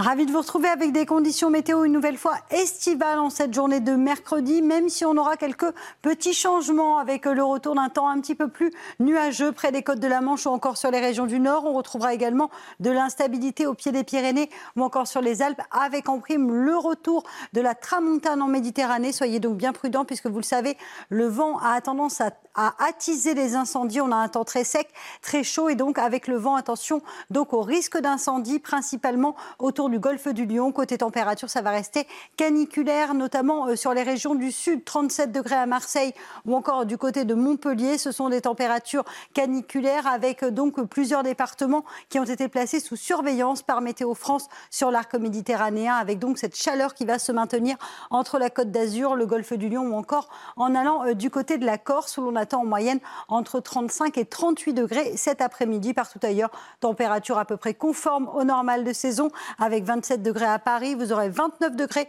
le long de la Garonne. On perd quelques degrés, hein, notamment à Toulouse où l'on aura 29 degrés cet après-midi contre 38 degrés hier après-midi. Donc euh, température un peu plus respirable dans le sud-ouest et vous aurez en moyenne 29 degrés entre Limoges et Clermont-Ferrand. La suite du programme, demain des conditions météo relativement calmes, quelques nuages toujours sur les régions du nord ou encore autour du golfe du Lion. On aura également un peu de vent entre la région PACA et la Corse avec en prime des températures qui vont baisser autour du golfe du Lion. Température plus respirable, 26 degrés en moyenne sur le nord et localement 31 degrés dans le sud. C'était votre météo avec Samsonite Proxys. Légère, résistante, durable. Une nouvelle génération de bagages. 7h59 sur CNews. Je vous souhaite à tous un excellent réveil dans votre matinale été. Voici les titres de votre journal de 8h. À la une, après six ans d'instruction sur l'attentat de la promenade des Anglais à Nice, le procureur estime que les failles de sécurité relèvent de négligence de la part de la ville. Il demande au juge de requalifier les faits en homicides et blessures involontaires. Je le rappelle, l'attentat a fait 86 morts le 14 juillet 2016. Comment relever le défi sécuritaire des JO et accueillir les touristes dans les meilleures conditions? À un an de la compétition, c'est la question que se pose l'exécutif aujourd'hui. Emmanuel Macron réunit la plupart des ministres à l'occasion du comité olympique et il y a du pain sur la planche, on verra ça dans un instant. Le maire de Cannes, David Lisnard, qui accuse l'État de se décharger sur les communes pour l'hébergement des migrants. La préfecture des Alpes-Maritimes vient d'expulser des dizaines d'entre eux de leur logement d'urgence, dont certains qui ont obligation de quitter le territoire français. Mais désormais, ces derniers se tournent vers les mairies pour réclamer de l'aide. On en parle dans ce journal. Et enfin, avis aux passionnés du Titanic. Une exposition immersive se tient en ce moment même à Paris, porte de Versailles. Visite guidée pour finir dans cette édition. On commence évidemment avec euh, ce coup de théâtre dans l'enquête sur l'attentat du 14 juillet 2016 à Nice. Le procureur pointe du doigt le dispositif de sécurité mis en place par la ville et demande au juge de requalifier les faits en homicides et blessures involontaires ainsi que mise en danger de la vie d'autrui. C'est une information publiée dans le Parisien ce matin. Oui, des dysfonctionnements et des négligences ont été euh, relevés. L'actuel maire de Nice, Christian Estrosi, est lui-même mis en cause euh, dans cette affaire. Je rappelle que ce soir-là, 86 personnes ont été tuées et des centaines d'autres blessées. Reportage signé Sarah Varny. C'est un nouveau rebondissement dans l'affaire de l'attentat de Nice, où le dispositif de sécurité était pointé du doigt.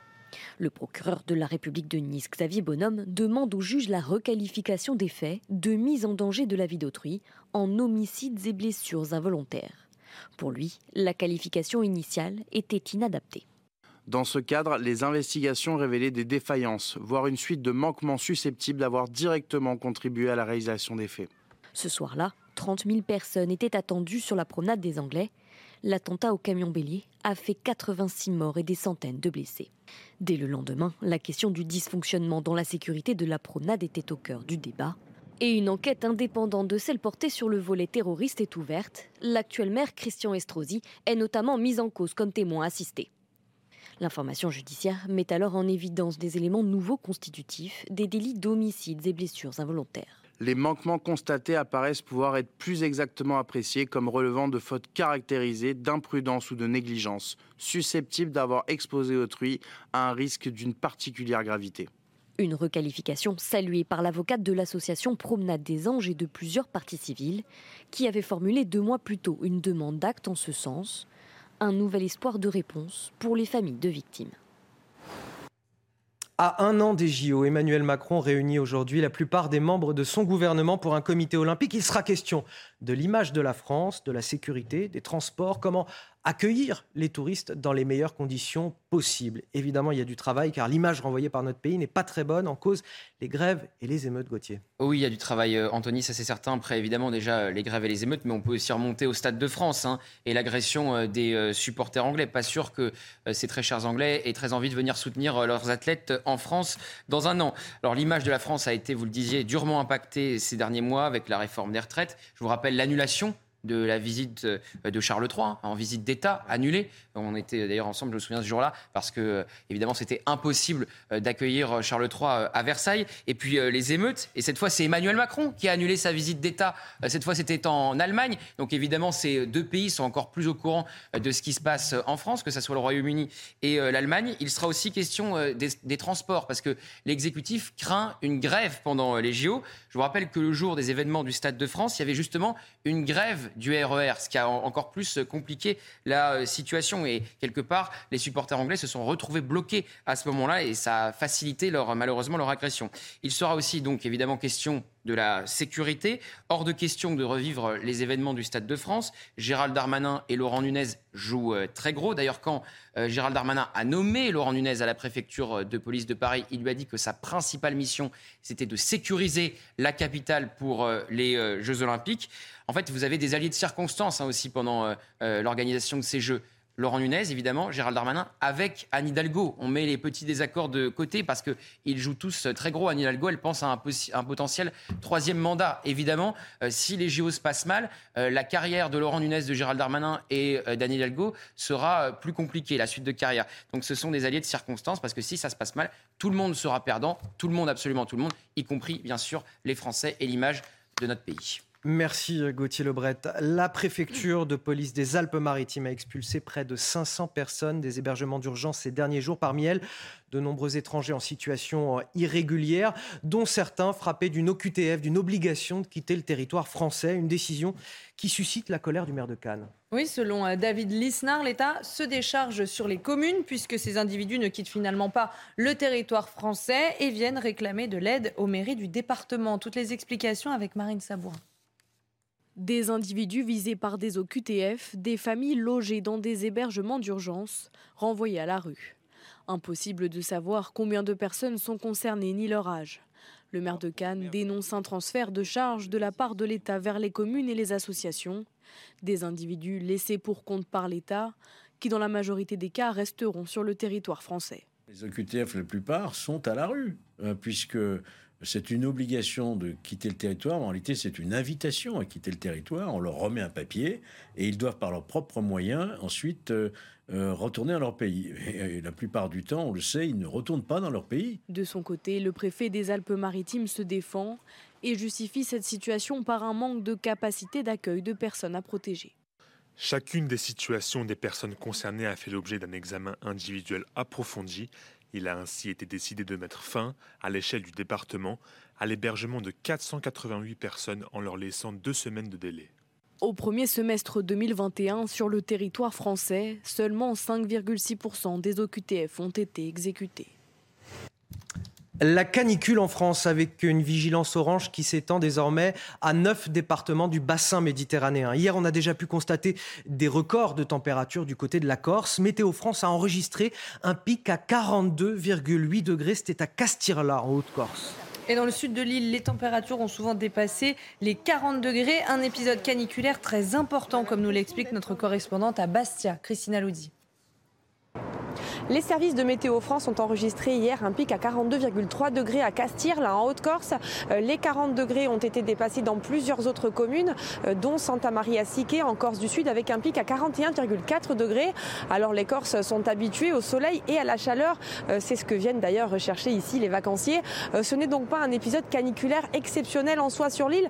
Ce qui est exceptionnel et qui nécessite une vigilance particulière selon Météo France, c'est sa persistance et c'est précisément ce qui exaspère la la population, mais également les touristes euh, qui doivent adapter depuis plus de 10 jours maintenant euh, leur journée en fonction de cette chaleur étouffante. Et les nuits euh, ne sont pas de tout repos non plus puisque les températures y demeurent relativement élevées. Alors aujourd'hui, le mercure devrait encore flirter avec les 40 degrés et les prévisions saisonnières de Météo France pour les deux mois à venir font état d'un scénario bien plus chaud que la normale ici.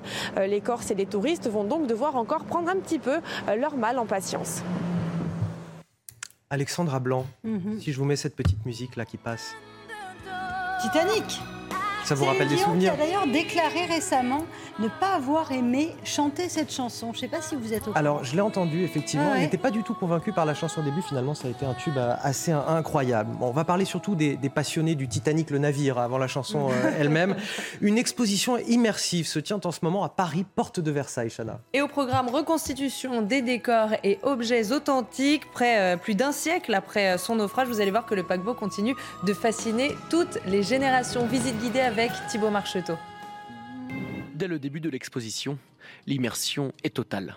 À travers la reconstitution des décors fastueux du Titanic, comme le grand escalier ou encore les luxueuses premières classes, plus de 260 objets authentiques sont présentés au public. Je pense qu'il y a eu un beau travail de fait pour, euh, pour cette exposition et c'est très agréable et en même temps on se plonge dans l'univers du Titanic. Magnifique, on, re- on se replonge un peu, on découvre, euh, on se remémore, euh, on imagine, on se remet un peu dedans. Très intéressant. De sa conception jusqu'à son destin funeste, l'histoire du plus célèbre des paquebots, ainsi que celle de ses passagers, est relatée de différentes manières. Cette exposition, aussi émouvante qu'historique, rassemble toutes les générations. Moi, je suis passionnée par euh, justement l'histoire du Titanic, donc euh, ouais, c'est bien. Bah, moi, je trouve ça impressionnant de tout ce qu'ils ont pu remonter du sol. Euh, bah, du coup, j'adore. Pour découvrir ou redécouvrir l'histoire du Titanic, rendez-vous Porte de Versailles à Paris pour une exposition qui s'achèvera le 10 septembre prochain. Bon, je résiste pas à vous remettre encore un petit peu la musique. Pourquoi? Parce que pour ceux qui sont fans du film de James Cameron, euh, l'exposition propose aussi de, de reproduire la, la scène mythique entre Jack et Rose. on adore. oui, on, pourrait, on pourrait faire ça, Alexandra. Regardez, tendez, Ah les bras comme alors- ça, de- devant le fond vert pour, et, et crier comme Leonardo DiCaprio. Je suis le roi du monde. Moi, je veux bien me mettre dans la peau de Leonardo DiCaprio pour, Ça vous va bien? pour le faire. Oui, ça, ça lui Vous va mieux à lui. Ça lui va mieux à lui. Non, Ah, presque, presque presque. aussi. Vous, allez- vous alliez me dire un compliment. Alexandra. Non, retenez-vous, retenez. on, va on va lancer la pub euh, sans transition, vaut mieux. euh. On revient dans un instant pour l'interview politique beaucoup plus sérieuse. Euh, 8h15, interview politique de Gauthier Lebret qui reçoit aujourd'hui Linda Kebab du syndicat Unité SGP Police. 8h15 sur CNews, ils sont déjà en place. Gauthier Lebret et son invité Linda Kebab, déléguée nationale du syndicat Unité SGP Police. On les retrouve dans un instant, juste après le rappel de l'actualité signé Chana Lousteau. La canicule en France, des températures encore particulièrement élevées sont attendues euh, aujourd'hui. Elles vont euh, de nouveau frôler les 40 degrés dans le sud de l'Hexagone. Et hier, il y a eu 48 records de chaleur, dont 12 records absolus, notamment en Corse, avec un pic à 42,8 degrés. Une baisse des températures est attendue demain. C'est l'une des conséquences de la canicule. Les incendies, une cinquantaine de feux se sont déclarés un peu partout en Grèce. Deux d'entre eux à l'ouest d'Athènes n'étaient toujours pas maîtrisés hier soir. Et la situation ne devrait pas euh, s'améliorer aujourd'hui à cause du vent. Des rafales entre 50 et 60 km/h sont attendues.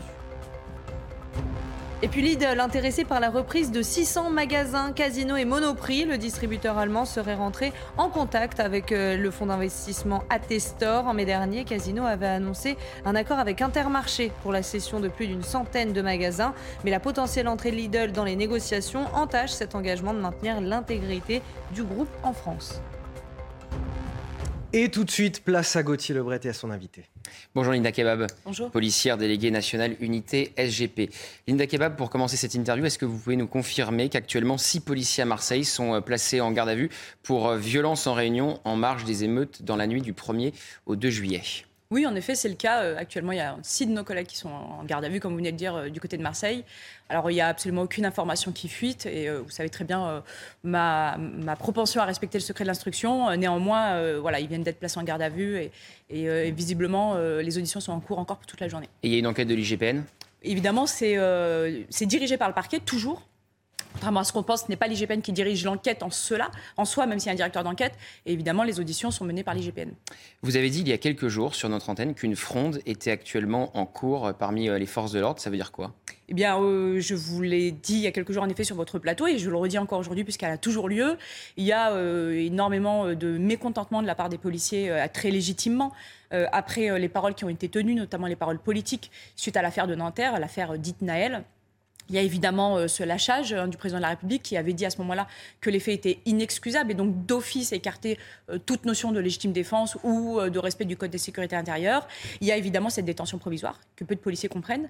Et pour ma part, je vais vous le dire très sincèrement, je la comprends très difficilement concernant les conditions requises pour le placement en détention provisoire. Et ça reste un élément en fait qui perturbe Vous énormément. pensez que c'est pour calmer les émeutiers qu'il est en détention ouais, provisoire Ça n'a pas fonctionné, ceci dit. Euh, il y a évidemment la question du trouble à l'ordre public. Non, mais s'il avait été libéré, peut-être qu'une nouvelle série d'émeutes aurait éclaté dans le pays. Vous pensez vraiment que ça aurait pu être pire? Vous pensez que non? Je pense qu'on a atteint euh, un point de non-limite, de, non-retour. On n'aurait pas pu enchaîner plusieurs semaines d'émeutes? Mais destruction, incendie, pillage, les seules choses qui ont fait que ça n'a pas continué, c'est que tout a été pillé et détruit. Et qu'on a juste déployé. Suffisamment de policiers, et d'ailleurs euh, aussi bien euh, les associations euh, que les personnes, les acteurs de terrain, les médiateurs le disent, c'est la présence policière qui a fini, un, par avoir un effet de, prévention et donc d'arrêt de, stop, en fait, d'arrêt de l'action, mais il y a aussi la réponse de la justice derrière, qui pour le coup a bien fonctionné, il faut le dire. Il y a eu euh, une instruction de la part euh, du, garde des Sceaux à l'égard des parquets. Et bah, pour le coup, la justice a bien fonctionné et ça a, participé à marquer un stop. C'est pas euh, le fait d'avoir placé en détention provisoire, puisque pour preuve, un, le, trouble à l'ordre public est un critère de placement en DP. Sauf que ce trouble à l'ordre public, il n'était pas du fait du policier qui apportait toutes les garanties de présentation. Je rappelle juste que le tir du policier ne s'inscrit pas dans un cadre crapuleux. C'est un policier qui dit et qui pense avoir agi euh, conformément à la loi, un policier euh, qui, euh, toute sa vie durant, a sauvé des vies et qui aujourd'hui est traité comme le pire des criminels. Donc vous pouvez entendre que pour les, pour les policiers, c'est très difficile à entendre. Et malgré tout, cette détention provisoire, je rappelle qu'à ce jour, il n'est toujours pas permis à ce policier de voir femmes et enfants qui eux-mêmes ont été mis à l'abri parce qu'ils font l'objet de menaces de mort, et que l'on prétexte, un, le trouble à l'ordre public qui finalement a eu lieu, et sa mise en sécurité. C'est-à-dire qu'en gros, vous êtes un policier, vous êtes menacé de mort, et la seule réponse que l'État vous offre, c'est on va vous mettre en prison. Même son avocat, Franck Lénard, a reconnu que s'il était resté en détention provisoire, puisqu'il avait fait une demande de remise en liberté, c'était pour éviter qu'une nouvelle série d'émeutes éclate dans le pays et donc euh, par crainte effectivement d'un trouble à l'ordre public. Oui, sauf que ces euh, troubles finalement ont duré euh, près de deux semaines et ont amené un saccage tel que de toute manière il n'y avait plus rien à faire.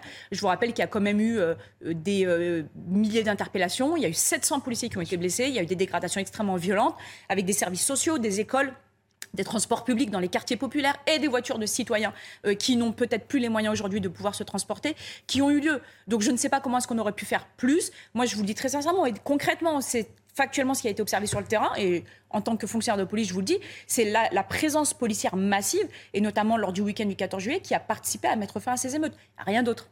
Et les dealers? Les dealers n'ont pas joué un rôle? Alors écoutez, il y a évidemment euh, ici et là des paroles qui disent que les dealers auraient sifflé la fin de la récré. On entend, et en effet, que ça a pu arriver. C'est des choses qu'on avait déjà observées en 2005. Hein. Lorsqu'il y a eu les émeutes en 2005, il y a eu un assèchement à ce moment-là euh, de, des réserves de, stupéfiants euh, dans les quartiers. Et lorsque ces réserves de stupéfiants, notamment en provenance du RIF au Maroc, euh, ont été renouvelées, eh bien, les dealers avaient sifflé la fin de la partie. donc, on a pu imaginer que cette année, c'était la même chose. Alors, il y a euh, ici et là des, divergences entre euh, des zones géographiques où, en effet, il y a un trafic de stupes qui est extrêmement proéminent. Je, parle notamment, je pense notamment à Marseille. Mais en région parisienne, c'était moins vrai. Je reviens une seconde sur les propos d'Emmanuel Macron. Vous l'avez rappelé, il avait parlé dans un premier temps de drame inexcusable. Et puis quand Mathieu Vallet a, a le après le 14 juillet, il a parlé, je cite, de conneries. Est-ce que le lien est rompu entre le chef de l'État et les policiers? Et clairement, en fait, malheureusement, il a, il a rompu ce lien. Euh, il a une première fois euh, tenu ce propos en, utilisant le mot inexcusable. C'est-à-dire que d'un point de vue juridique, il disait que le policier n'était hors les clous de la loi. Nous sommes la seule organisation syndicale à avoir prononcé notre désapprobation à l'égard de ces propos, aussi bien par voie de tract que par la voix de mon secrétaire général Grégory Joron qui a bien signifié sur d'autres antennes qu'il y avait une rupture de confiance entre le président de la République et les policiers. Et puis il remet le couvert, sans aucune réaction de personne. Je rappelle juste qu'il y a quelques semaines, lorsque notre, notre collègue était tout juste en garde à vue, David Lebars, qui est le secrétaire général de UNSA commissaire, a quand même dit, je cite, Il n'y a pour moi, au regard de la vidéo, pas les conditions de la légitime défense ou du respect du code de sécurité intérieure. En fait, en réalité, notre collègue, il a été lâché par le politique. Il a été lâché aussi par une partie de l'administration, si on considère que M. Lebars en fait partie en tant que commissaire. Et puis, il a été finalement lâché par tous ceux qui estiment qu'il fallait acheter Vous une lui en forme de voulez à David. Lebars? Oui, je lui en veux très sincèrement parce que nous, pendant ce temps-là, on bataillait. On a bataillé, on a relayé une cagnotte organisée par les motards du 92 pour pouvoir, pour permettre à la famille euh, de bénéficier en fait d'une assistance financière très rapide en sortant de toute polémique euh, politicienne. Oui, parce qu'il y a eu une autre cagnotte qui a déclenché une Voilà, il polémique. y avait une polémique, donc nous on est resté, on est resté très en dehors de cela. On a assisté. Vous avez pensé quoi de cette autre cagnotte d'ailleurs? Moi, comme je l'ai dit, j'ai pas d'avis. Je pense qu'il y a eu une battle de cagnotte qui, est, pour moi, était indécente dans le débat public. Faire une battle de cagnotte comme si c'était un jeu, c'est totalement indécent. Je pense que notre collègue et sa famille n'avaient pas besoin de cela. Néanmoins, nous, de notre côté, on a organisé une cagnotte qui aujourd'hui réunit près de 90 000 euros qui va bénéficier exclusivement aux besoins primaires de, madame et de, son enfant. Mais à côté de ça, euh, on a aussi assisté notre collègue et adhérent, on a été euh, régulièrement en contact avec son avocat, on a pris des, des positions publiques extrêmement fortes et on est les seuls à les avoir prises. Et puis, derrière, on a demandé, on a saisi euh, les groupes parlementaires à l'Assemblée nationale, mais également le ministre, parce qu'on aura besoin du soutien du gouvernement et nous espérons l'avoir pour obtenir eh bien, des choses que nous avons constatées plus particulièrement pendant ces deux semaines d'émeutes qui ont fait suite à cette affaire, mais de toute manière que nous constatons depuis de nombreuses années. C'est notamment, par exemple, l'anonymat euh, pour les policiers dans le cadre des procédures parler, de oui. manière générale. C'est également aussi, dans le cadre de cette affaire, ça aurait été important, la mise en place de la considération d'un statut pour le policier mis en cause ou mis en examen. C'est-à-dire qu'aujourd'hui, notre collègue est en détention provisoire, il est traité comme un criminel lambda. Vous comme avez des nouvelles de sa famille ou pas? Vous avez alors, d'en euh, évidemment, vous doutez bien que je vais rester très secret sur le lieu où il se trouve actuellement. Mais ont vous savez qu'on leur a refusé l'accès à la prison ou pas alors, ils n'ont pas accès au parloir encore, et ça, c'est un vrai problème à, ce stade. Parce que On son avocat n'a pas confirmé cette information hier. Alors, pour le moment, visiblement, il y a eu des échanges téléphoniques, en effet, avec sa conjointe, mais les parloirs n'auraient pas encore été validés. Alors, euh, délai de justice ou euh, peut-être euh, absence de- de- d'intérêt du juge pour la demande de parloir, ça, sur ça, je ne peux pas me prononcer. Mais factuellement, en tout cas, c'est ce qui remonte. Je reviens sur ce terme de fronde parce que c'est un terme évidemment fort que vous employez, Linda Kebab. Concrètement, comment ça pourrait se matérialiser cette fronde? Eh bien, notamment avec euh, l'absence d'initiative de la part des policiers. Vous savez, euh, les missions de police sont euh, dissociables. Il y a les missions qui sont incompressibles, hein, d'urgence, notamment les missions de police-secours, les missions qui participent à préserver l'intégrité physique des personnes et leurs biens également. Mais il y a toutes les missions d'initiative, c'est-à-dire l'interpellation, les contrôles d'identité, évidemment la verbalisation, les contrôles routiers, etc. Et puis, du point de vue judiciaire, évidemment, le traitement des affaires les plus importantes, celles qui, ont attrait notamment à l'atteinte des personnes vulnérables. Je pense notamment aux enfants, aux femmes, aux personnes âgées, à des personnes qui, euh, à des choses, à procédures qui ne peuvent pas attendre et qui malheureusement aujourd'hui déjà attendent bien trop longtemps au regard de la charge de travail qui est la nôtre. Et de manière générale, eh les policiers disent qu'il faut absolument lever le pied puisque de toute manière, il n'y a pas de considération au regard de leur travail, que leur traitement, euh, dès lors qu'ils sont mis en cause ou mis en examen, est le même que n'importe quel crapuleux qui aurait fait usage de son arme, alors que les policiers ont l'intime conviction, lorsqu'ils en font usage, de le faire pour le bien de la société. Eh bien, ils se disent finalement Et pourquoi elle pourrait continuer commencer à quand exposer leur vie? Elle pourrait commencer Eh bien, aujourd'hui, les policiers, je ne vais pas rentrer dans le détail du secret quand même des échanges entre les, entre les policiers. Je pense qu'ils attendent un mot d'ordre. Ils attendent peut-être aussi un seul et un seul et Jeter leurs menottes à terre, comme on l'avait vu euh, Oui, alors ça c'est quelque, chose, c'est quelque chose que notre organisation syndicale à l'époque, c'était Yves Lefebvre, le secrétaire général de l'unité SGP, qui avait lancé cette première mesure. C'était d'abord à Bobigny d'ailleurs, notre section du 93, qui euh, la première avait, euh, avait organisé ce, ce jeté de menottes, suivi très près de, de Nice, hein, du 06, et donc du coup après qui avait euh, inondé l'ensemble de la France. Mais à ce moment-là, c'était très symbolique. Et d'ailleurs, ça a suffi hein, à faire comprendre au ministre de l'Intérieur de l'époque que il- les agents désapprouvaient euh, son Et il n'est pas resté longtemps ensuite. Il n'est pas resté longtemps. Il n'est pas resté longtemps. Là, aujourd'hui, on est sur autre chose. On est sur quelque chose de beaucoup plus social et surtout en rapport avec le président de la République, premièrement, mais avec le traitement judiciaire qui est fait, euh, peut-être pénal de manière générale aux, aux policiers qui, qui leur est Mais- réservé, moins l'attention du ministre de l'Intérieur et c'est peut-être On cela va en parler est de son bilan parce qu'il y a un remaniement, vous savez, qui est actuellement euh, en cours. Les rumeurs euh, bruissent, mais Gérald Darmanin devrait rester évidemment euh, place Beauvau. Mais quand vous parlez de fronde, est-ce que vous ne donnez pas un peu euh, raison, au fond, à, Jean-Luc Mélenchon? Vous avez vu ce qu'il a dit ce week-end, Jean-Luc Mélenchon? Il a dit quelque part que vous seriez les généraux du général de Gaulle et qu'il y aurait un nouveau putsch. Alors évidemment, il va beaucoup plus loin que vous, mais est-ce que vous ne donnez pas des arguments à vos adversaires politiques, pour le coup, quand vous dites ça? Non, justement, absolument pas. Preuve en est, quand je vous parle de fronde, aujourd'hui, ce sont des échanges de la désapprobation de la part des policiers qui parlent uniquement de leur travail d'initiative, de leur travail effectif sur le terrain et particulièrement de la politique du chiffre qui, je rappelle, aujourd'hui, euh, malheureusement, est un fléau dans notre administration, dans d'autres administrations, mais particulièrement dans la nôtre. Il s'agit absolument pas de putsch, il s'agit absolument pas d'aller, euh, de faire tomber euh, un politique pour prendre sa place. Donc, en fait, je pense que je vais pas parler longtemps de M. Mélenchon. Mais il est, actuellement, il sait très bien qu'il est sur sa fin de vie politique, sa fin de carrière politique. Je pense qu'il est en train de faire imploser la NUPES de l'intérieur euh, parce qu'il a le sentiment que c'est comme ça qu'on fera parler de lui, qu'on parlera de lui, d'ailleurs preuve Il a dit ce week-end que tous les gens normaux savaient qu'il y avait des violences policières et du racisme dans la Oui, police. et euh, par contre, il associe ce paragraphe à aucune statistique, il n'y a aucun élément factuel. Donc en fait, il est parti dans une diatribe qui est extrêmement radicale et qui va plaire à une frange. Je rappelle juste que M. Mélenchon a quand même été désapprouvé par ses partenaires de la NUPES et que même ses lieutenants les plus proches sont restés bien silencieux lorsqu'il a eu des propos sur les policiers pendant les émeutes. Il n'a pas appelé au calme, voire même il a attisé, jusqu'à même être en disons, désaccord avec Mme Rousseau. C'est dire à quel point s'il va loin. On va parler de Gérald Darmanin. euh, donc, il va rester vraisemblablement euh, place Beauvau au ministère de l'Intérieur. Quel est son bilan? Euh, Est-ce que les policiers l'aiment bien? Écoutez, euh, il n'a pas fait d'erreur. Il faut dire les choses très factuellement. Et vous savez, je ne suis pas porte-parole des autorités. euh, et euh, quand il faut dire que c'est quand c'est mal, il faut le dire. Et quand c'est bien, il faut le dire. Bien pour le coup, il n'a pas fait d'erreur majeure en tout cas. Il a pu avoir des propos ici et là qui ont blessé euh, les, les policiers. Je pense notamment à des, à des propos qu'il a tenus récemment lors d'une audition au Sénat. Disons-le, cette phrase où il a dit que les policiers n'avaient pas fait de grandes études. Oui, grosso modo, c'est ce qu'il a dit. Alors, si il est vrai que le ministère de l'Intérieur, et c'est important de le rappeler une à la- phrase maladroite à la population. Oui, je pense que c'était une phrase maladroite qui s'inscrit dans une audition globale euh, face à une opposition politique. hein, euh, Le, le Sénat, où il avait plutôt pense- défendu les policiers Voilà. pendant cette audition. Voilà, donc il faut savoir aussi nuancer, et euh, je le dis avec euh, toute, toute la gravité qui est nécessaire. Je pense qu'il ne faut pas juger un policier sur une vidéo tronquée de 10 secondes concernant des faits qui ont duré, qui ont duré 20 minutes, je pense notamment à l'affaire de Nanterre, et il ne faut pas non plus juger sur 40 secondes une audition d'une heure 30. Il en demeure néanmoins que notre ministre, ministère, pardon, notre ministère, notre administration, et ça c'est un appel à nos concitoyens, reste un levier social extraordinaire. On peut commencer policier adjoint, gardien de la paix, et terminer commissaire. Et ça, il n'y a aucun autre ministère qui offre cette euh, possibilité d'évolution. Emmanuel Macron réunit aujourd'hui un comité pour préparer les Jeux Olympiques. C'est un défi évidemment euh, sécuritaire. Une nouvelle fois, les policiers seront en première ligne et le défi est immense. hein. Bah, le défi est immense et notre dernière expérience, notre dernier bilan, il n'est pas extrêmement euh, topissime. C'est le quoi, Stade si de France. au Stade de France notamment. Mais euh, c'est un ensemble euh, de maillons d'une chaîne qui a complètement dysfonctionné, à commencer par la question des transports. Je vous rappelle qu'à ce moment-là, il y avait une grève partielle qui a obligé en fait à reporter l'ensemble des, des, des, des, des, tél- des spectateurs pardon, sur un seul et unique, euh, une seule et unique station.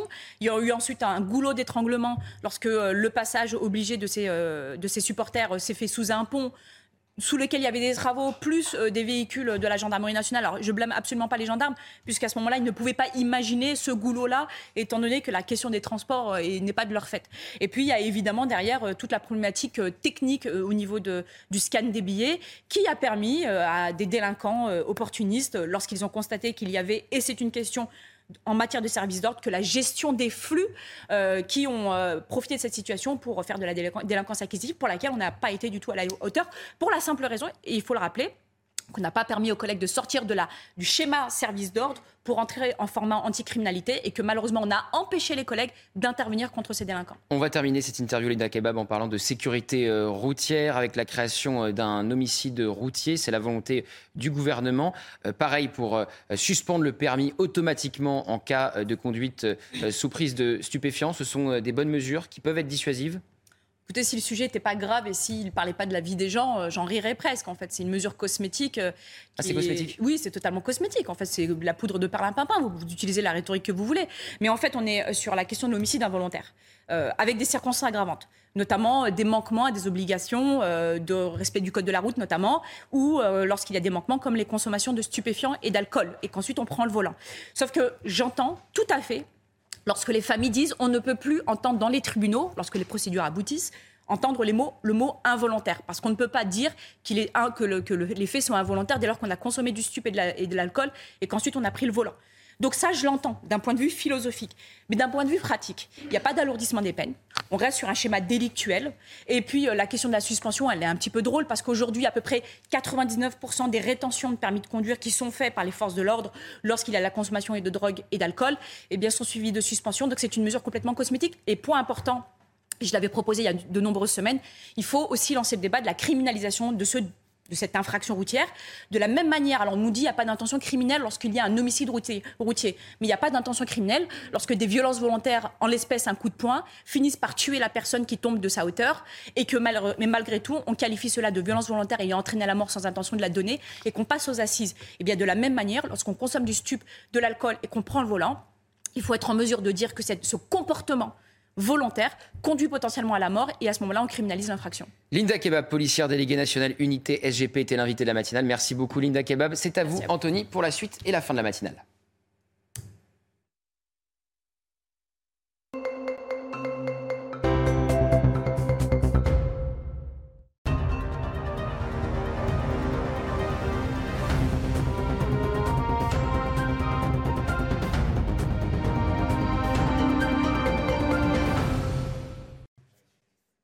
8h32 sur CNews. À la une de votre journal, ces images impressionnantes en Grèce. Les pompiers aux prises avec une cinquantaine de nouveaux incendies.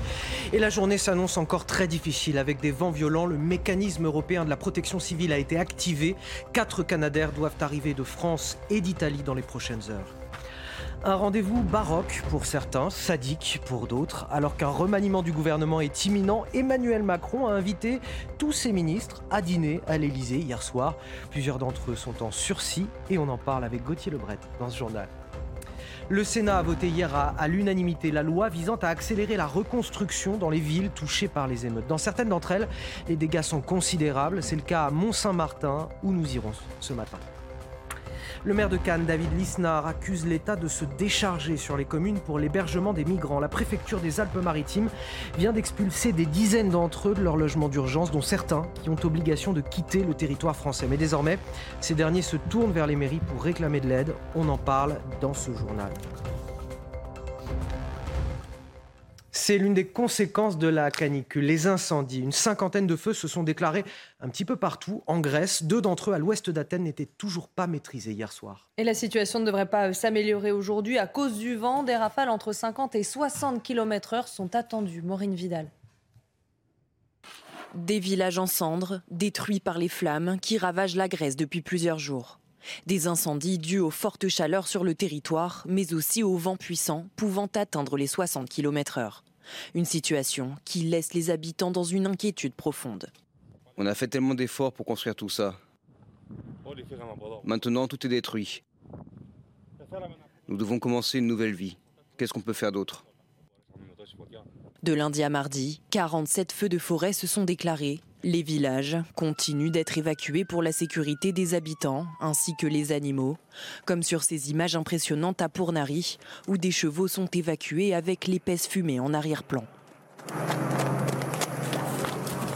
Hier, Gérald Darmanin a annoncé que la France a envoyé en renfort en Grèce deux Canadaires, un avion de reconnaissance et 18 professionnels de la sécurité civile. La canicule en France, bien sûr, avec par exemple près de 43 degrés en Corse, quasiment. Ça a été un record de température. Et la mauvaise nouvelle, Alexandra Ban, c'est qu'il va faire encore très chaud aujourd'hui dans le sud-est du pays. Oui, en effet, la canicule va se poursuivre, mon cher Anthony, avec neuf départements placés sous surveillance par Météo France, avec toujours cette canicule qui se poursuit autour du golfe du Lion. Vous le voyez notamment du côté de l'Hérault, des Bouches-du-Rhône, du Var, des Alpes-Maritimes ou encore du côté de la Corse. À titre d'exemple, on attend en moyenne 37 degrés à Montpellier ou encore du côté de Marseille aujourd'hui. Alors, les températures vont très légèrement baisser par rapport à hier. Hier, on a battu de nombreux records, 48 records de chaleur battus hier, dont 12 records absolus avec localement, vous le disiez Anthony, près de 43 degrés du côté de la Haute-Corse, près de 41 degrés dans le Var ou encore localement jusqu'à 40,6 degrés à Tirange, record, donc absolu. On a eu très chaud également à Toulouse avec plus de 38 degrés enregistrés hier, températures qui vont donc de nouveau rester particulièrement élevées aujourd'hui avec ces températures qui donc pourraient de nouveau euh, battre des records. On pourrait de nouveau battre des records aujourd'hui. Do- Donnez-nous un, un espoir, euh, Alexandra, un petit espoir. Est-ce que ça va baisser dans les prochains jours? Alors ça commence déjà à baisser aujourd'hui, puisqu'hier on avait 38 degrés à Toulouse, on aura en moyenne 29 degrés cet après-midi, mais les températures vont rester particulièrement élevées autour du golfe du Lion, c'est-à-dire sur l'arc méditerranéen, entre le Var, les Alpes-Maritimes, les Bouches-du-Rhône ou encore la Corse, où l'on pourrait de nouveau frôler les 38 à 40 degrés. Donc cette chaleur va se maintenir. La vraie baisse, la vraie baisse est, est prévue pardon, à partir de demain, puisque petit à petit, les températures s'annoncent beaucoup plus respirables pour la fin de semaine. Mais en attendant, on va suffoquer aujourd'hui à Marseille, à Aix-en-Provence ou encore à Montpellier. Bon, J'avais dit un petit peu d'espoir, Alexandre. Vous en avez, à partir de demain, ça va baisser. Mais ça restera Merci, quand on même attend assez ça chaud. avec euh, impatience en tout cas. Merci Voilà. beaucoup euh, Alexandra. À un an des JO, Emmanuel Macron réunit aujourd'hui euh, la plupart des membres de son gouvernement pour un, un comité olympique. Il sera question de l'image de la France, de la sécurité, des transports. Évidemment, avec cette question, comment accueillir les touristes dans les meilleures conditions possibles? Et il y a du travail, Anthony, puisque l'image renvoyée par notre pays n'est pas, beau- n'est pas bonne. En cause, les grèves ou encore les émeutes. Alors, est-ce qu'on va être capable d'assurer le spectacle? On voit ça avec Sarah Varnier et Laurent Sélarié. La période des émeutes qui a récemment marqué le pays. Ou encore le match de Liverpool où les touristes avaient subi des vols et des violences aux abords du Stade de France. Des séquences choquantes qui ont entaché l'image de la France à l'international et mis en avant des problèmes d'accueil et de sécurité. C'est surtout un problème de fond, malheureusement. On a un an pour prendre les décisions, euh, pour protéger véritablement nos concitoyens et pour faire en sorte que la France soit à la hauteur de ce rendez-vous.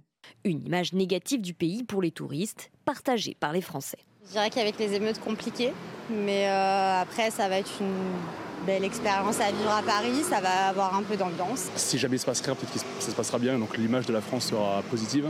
Et si jamais il arrive des choses, à mon avis, ça risque d'être un petit peu négatif euh, pour nous. Il y a des personnes comme moi, un peu la crainte pour la sécurité, mais bon, à part ça. euh, À un an des Jeux Olympiques, le président de la République Emmanuel Macron réunit aujourd'hui ses ministres afin de faire un point sur les transports, la sécurité et la qualité de l'accueil des touristes et attend des propositions à la hauteur de l'ambition fixée pour les Jeux Olympiques. Thank you. Alors Emmanuel Macron qui a déjà réuni ses ministres euh, hier soir à l'occasion d'un dîner, Euh, dernier dîner avant l'été pour certains, euh, dernier dîner tout court pour d'autres, Gauthier Lebret. Vous parliez d'espoir avec euh, Alexandra Blanc euh, en ce qui concernait la météo il y a quelques secondes. Il y a des ministres qui n'ont plus d'espoir, Noir, c'est euh, noir. Anthony. Ouais, Noir, c'est noir. Effectivement, il n'y a plus d'espoir. Alors, restera ou euh, restera pas Euh, Le ministre euh, le plus euh, en danger, avec seulement 15% des Français qui veulent le voir euh, rester euh, à l'éducation nationale, c'est évidemment euh, Papendiaï avec un, un bilan euh, très compliqué à défendre sur les questions de harcèlement. Brigitte Macron avait repris en main euh, le dossier en urgence en recevant notamment les parents euh, de la petite Lindsay parce qu'ils avaient expliqué que Papendiaï les avait très mal reçus. Sur les questions de mixité aussi, il a perdu véritablement tous ses arbitrages. Emmanuel Macron lui a donné tort à chaque fois. François Braun, le ministre de la Santé, est également en danger. Olivier Klein, qui était sur ce plateau hier, le ministre du Logement, eh bien, ça pourrait être sa dernière interview en tant que ministre hier, puisque avec les émeutes, il n'a pas convaincu le chef de l'État. Euh, Emmanuel Macron n'a pas apprécié sa sortie euh, sur l'état d'urgence, où il a dit que ça serait une défaite morale au moment où Emmanuel Macron et Elisabeth Borne envisageaient euh, de le mettre en place. C'est peut-être l'une des raisons pour euh, lesquelles euh, ils ne l'ont pas fait. Marlène Schiappa, évidemment, est dans la tourmente avec l'histoire du fonds Marianne. Il y a un, rapport très sévère du Sénat qui a été publié. Et puis, il y a un jeu de chaises musicales qui pourrait se mettre en place avec Olivier Véran qui pourrait perdre le porte-parole du gouvernement en étant remplacé par un député assez médiatique, ou plutôt une députée assez médiatique de, de la majorité. Et puis, il y a les inamovibles qui ont de l'espoir, qui ont dîné très tranquillement hier euh, dans les jardins euh, de l'Élysée, sans doute avec un petit risque, rictus en regardant les ministres en danger. Éric Dupont-Moretti à la justice ne devrait pas partir.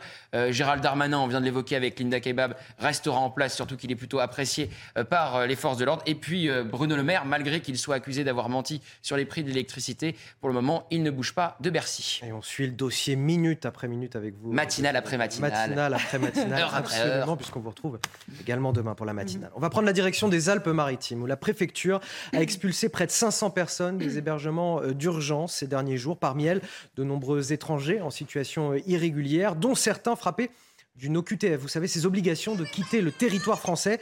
Une décision qui suscite la colère du maire de Cannes, Chana. Oui, selon David Lisnard, l'État se décharge sur les communes car ces individus ne quittent finalement pas le territoire français et viennent réclamer de l'aide aux mairies du département. Toutes les explications avec Marine Sabourin.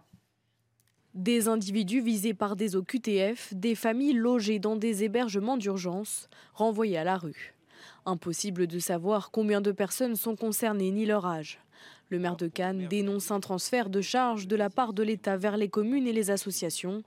Des individus laissés pour compte par l'État, qui dans la majorité des cas resteront sur le territoire français. Les OQTF, la plupart, sont à la rue, euh, puisque c'est une obligation de quitter le territoire, mais en réalité c'est une invitation à quitter le territoire. On leur remet un papier et ils doivent par leurs propres moyens ensuite euh, euh, retourner dans leur pays. Et, la plupart du temps, on le sait, ils ne retournent pas dans leur pays. De son côté, le préfet des Alpes-Maritimes se défend et justifie cette situation par un manque de capacité d'accueil de personnes à protéger. Chacune des situations des personnes concernées a fait l'objet d'un examen individuel approfondi il a ainsi été décidé de mettre fin, à l'échelle du département, à l'hébergement de 488 personnes en leur laissant deux semaines de délai. Au premier semestre 2021, sur le territoire français, seulement 5,6% des OQTF ont été exécutés. Le Sénat a voté hier à l'unanimité le projet de loi visant à accélérer la reconstruction dans les villes touchées par les émeutes. 500 communes sont concernées. Dans certaines d'entre elles, les dégâts sont considérables, Chana. Et c'est le cas à Mont-Saint-Martin, euh, en Meurthe-et-Moselle, où le préjudice est estimé à plusieurs millions d'euros. Ce matin, le maire de la ville fait le bilan, un maire euh, bouleversé à la vue des dégradations commises par les émeutiers. Le récit est signé Adrien Spiteri. La main sur le cœur, le maire de Mont-Saint-Martin craque dans cette école élémentaire brûlée durant les émeutes. Il n'y a pas de mots. Vous savez, quand on, porte atteinte euh, à un outil d'émancipation humaine euh, dans une société humaine, euh, il y a de quoi s'inquiéter. quoi. Du sol au plafond, l'établissement est dévasté. La mairie a également été prise pour cible les travaux de réparation ont déjà commencé, mais le préjudice est considérable. C'est une catastrophe. On, paye, un lourd tribut, puisque là, la ville est à genoux. Elle est à genoux. Dans le quartier sensible des Bleuets, au milieu des messages hostiles aux forces de l'ordre et de soutien à Naël, les stigmates sont encore visibles, comme ces deux carcasses de voitures brûlées ou ce préfabriqué de chantiers incendiés. Certains habitants déplorent ces violences. Enfin, j'arrive pas à comprendre qu'il y ait des, jeunes qui soient livrés à eux-mêmes et qui puissent euh, détériorer comme ça. Les enfants, même, ils ne sortent même pas de la maison parce qu'ils ont peur de sortir. Ils ont, euh, c'est vrai que ça fait peur. Le maire estime à 3 millions d'euros les dégâts dans la ville. Nicolas Bedos visé par euh, une enquête pour viol et agression sexuelle. Le parquet de Paris précise que trois plaintes distinctes ont été déposées par trois femmes. Le réalisateur de 44 ans avait déjà été convoqué devant le tribunal correctionnel de Paris en février dernier pour agression sexuelle en état d'ivresse. Il avait ensuite été placé en garde à vue le mois dernier après un dépôt de plainte. Et puis votre quotidien avec cette euh, facture d'électricité qui va bientôt vous coûter plus cher. Le gouvernement a annoncé hier une hausse de 10% des tarifs réglementés à partir du 1er août. Une hausse qui concerne les ménages, les petits commerçants et les artisans. Et l'annonce signe la fin progressive du bouclier tarifaire mis en place il y a maintenant euh, deux ans. Un nouveau coup dur pour les Français déjà affaiblis par l'inflation. Tony Pitaro. La hausse de 10% n'est pas une surprise. En avril dernier, Bruno Le Maire avait annoncé la fin progressive du bouclier tarifaire sur les prix de l'électricité. Euh, là, ça va être euh, une centaine d'euros euh, à payer en plus en moyenne pour les, pour les foyers français. Donc c'est significatif, ça vient après une hausse de 15% en 1er février de cette année. Dans le contexte d'inflation, c'est un nouveau coup dur pour les consommateurs qui voient leurs factures augmenter chaque année. C'est un grand problème, hein. c'est un grand problème, mais mais il faut faire avec.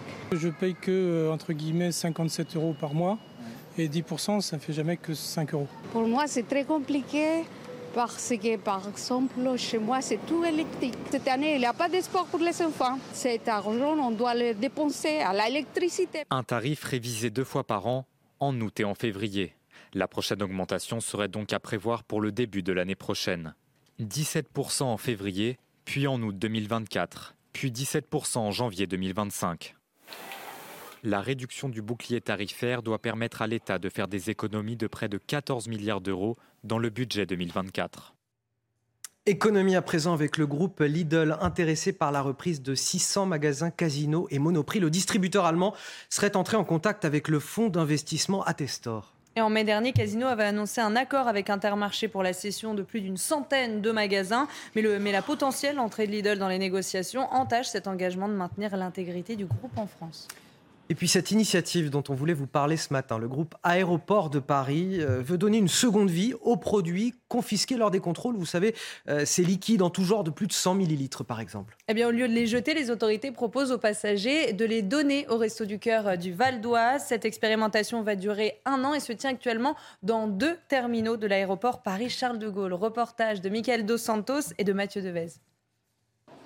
Une bouteille d'eau, un parfum ou des cosmétiques, voici des exemples d'objets confisqués lors des contrôles de sécurité. Interdits depuis 2006 en bagage à main, les liquides de plus de 100 ml et les produits dangereux sont détruits. Mais pour limiter le gâchis, l'aéroport de Paris-Charles de Gaulle propose aux passagers de donner leurs produits confisqués au bénéfice des restos du cœur du Val d'Oise. Une opération saluée par de nombreux voyageurs. Très bonne initiative. Au moins, ça servira à d'autres qui en ont besoin. Enfin, il y aura moins de gaspillage. J'ai trouvé ça toujours absurde qu'ils jettent tout à la poubelle. Et, euh, et bon, ça n'avait pas trop d'ailleurs. Euh, ce qu'ils faisaient après avec nos produits. Je trouve que c'est une super initiative. Les Restos du Cœur en ont bien besoin, surtout en ce moment, dans le contexte économique. Donc euh, oui, je pense que c'est vraiment une très bonne opération.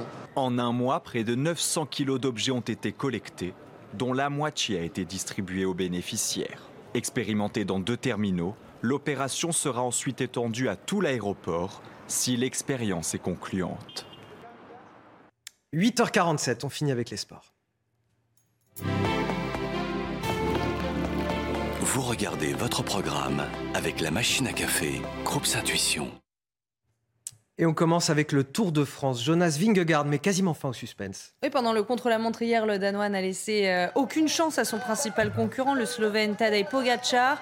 Après euh, sa victoire d'hier, Vingegaard accentue son avance au classement général. 1 minute et 48 secondes séparent désormais les deux hommes. Le Danois se dirige doucement vers un nouveau sacre. En attendant, la compétition se poursuit évidemment aujourd'hui avec la 17e étape. C'est entre Saint-Gervais-Mont-Blanc et Courchevel.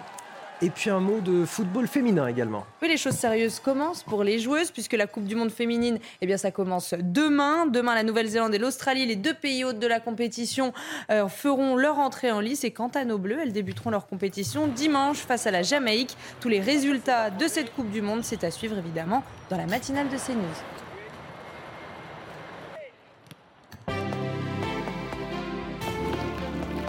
Vous avez suivi votre programme avec la machine à café, Groupe Intuition. Un mot pour vous dire euh, l'immense plaisir que j'ai de partager cette matinale avec vous, Gauthier Ah, Alexandra Blanc et Chana Lousteau. et Ah le plaisir de vous retrouver demain également. Je crois que tous les Euh, trois, vous êtes là avec on moi. sera là. Et à 5h55 cette fois. À 5h50, mais c'est bien de le préciser pour nos téléspectateurs. On sera là, évidemment, en direct euh, dès l'aube pour vous tous, pour vous accompagner dans votre début de journée. Vous restez avec nous sur Demain, CNews dans un instant. L'heure des pros avec Elliot Deval.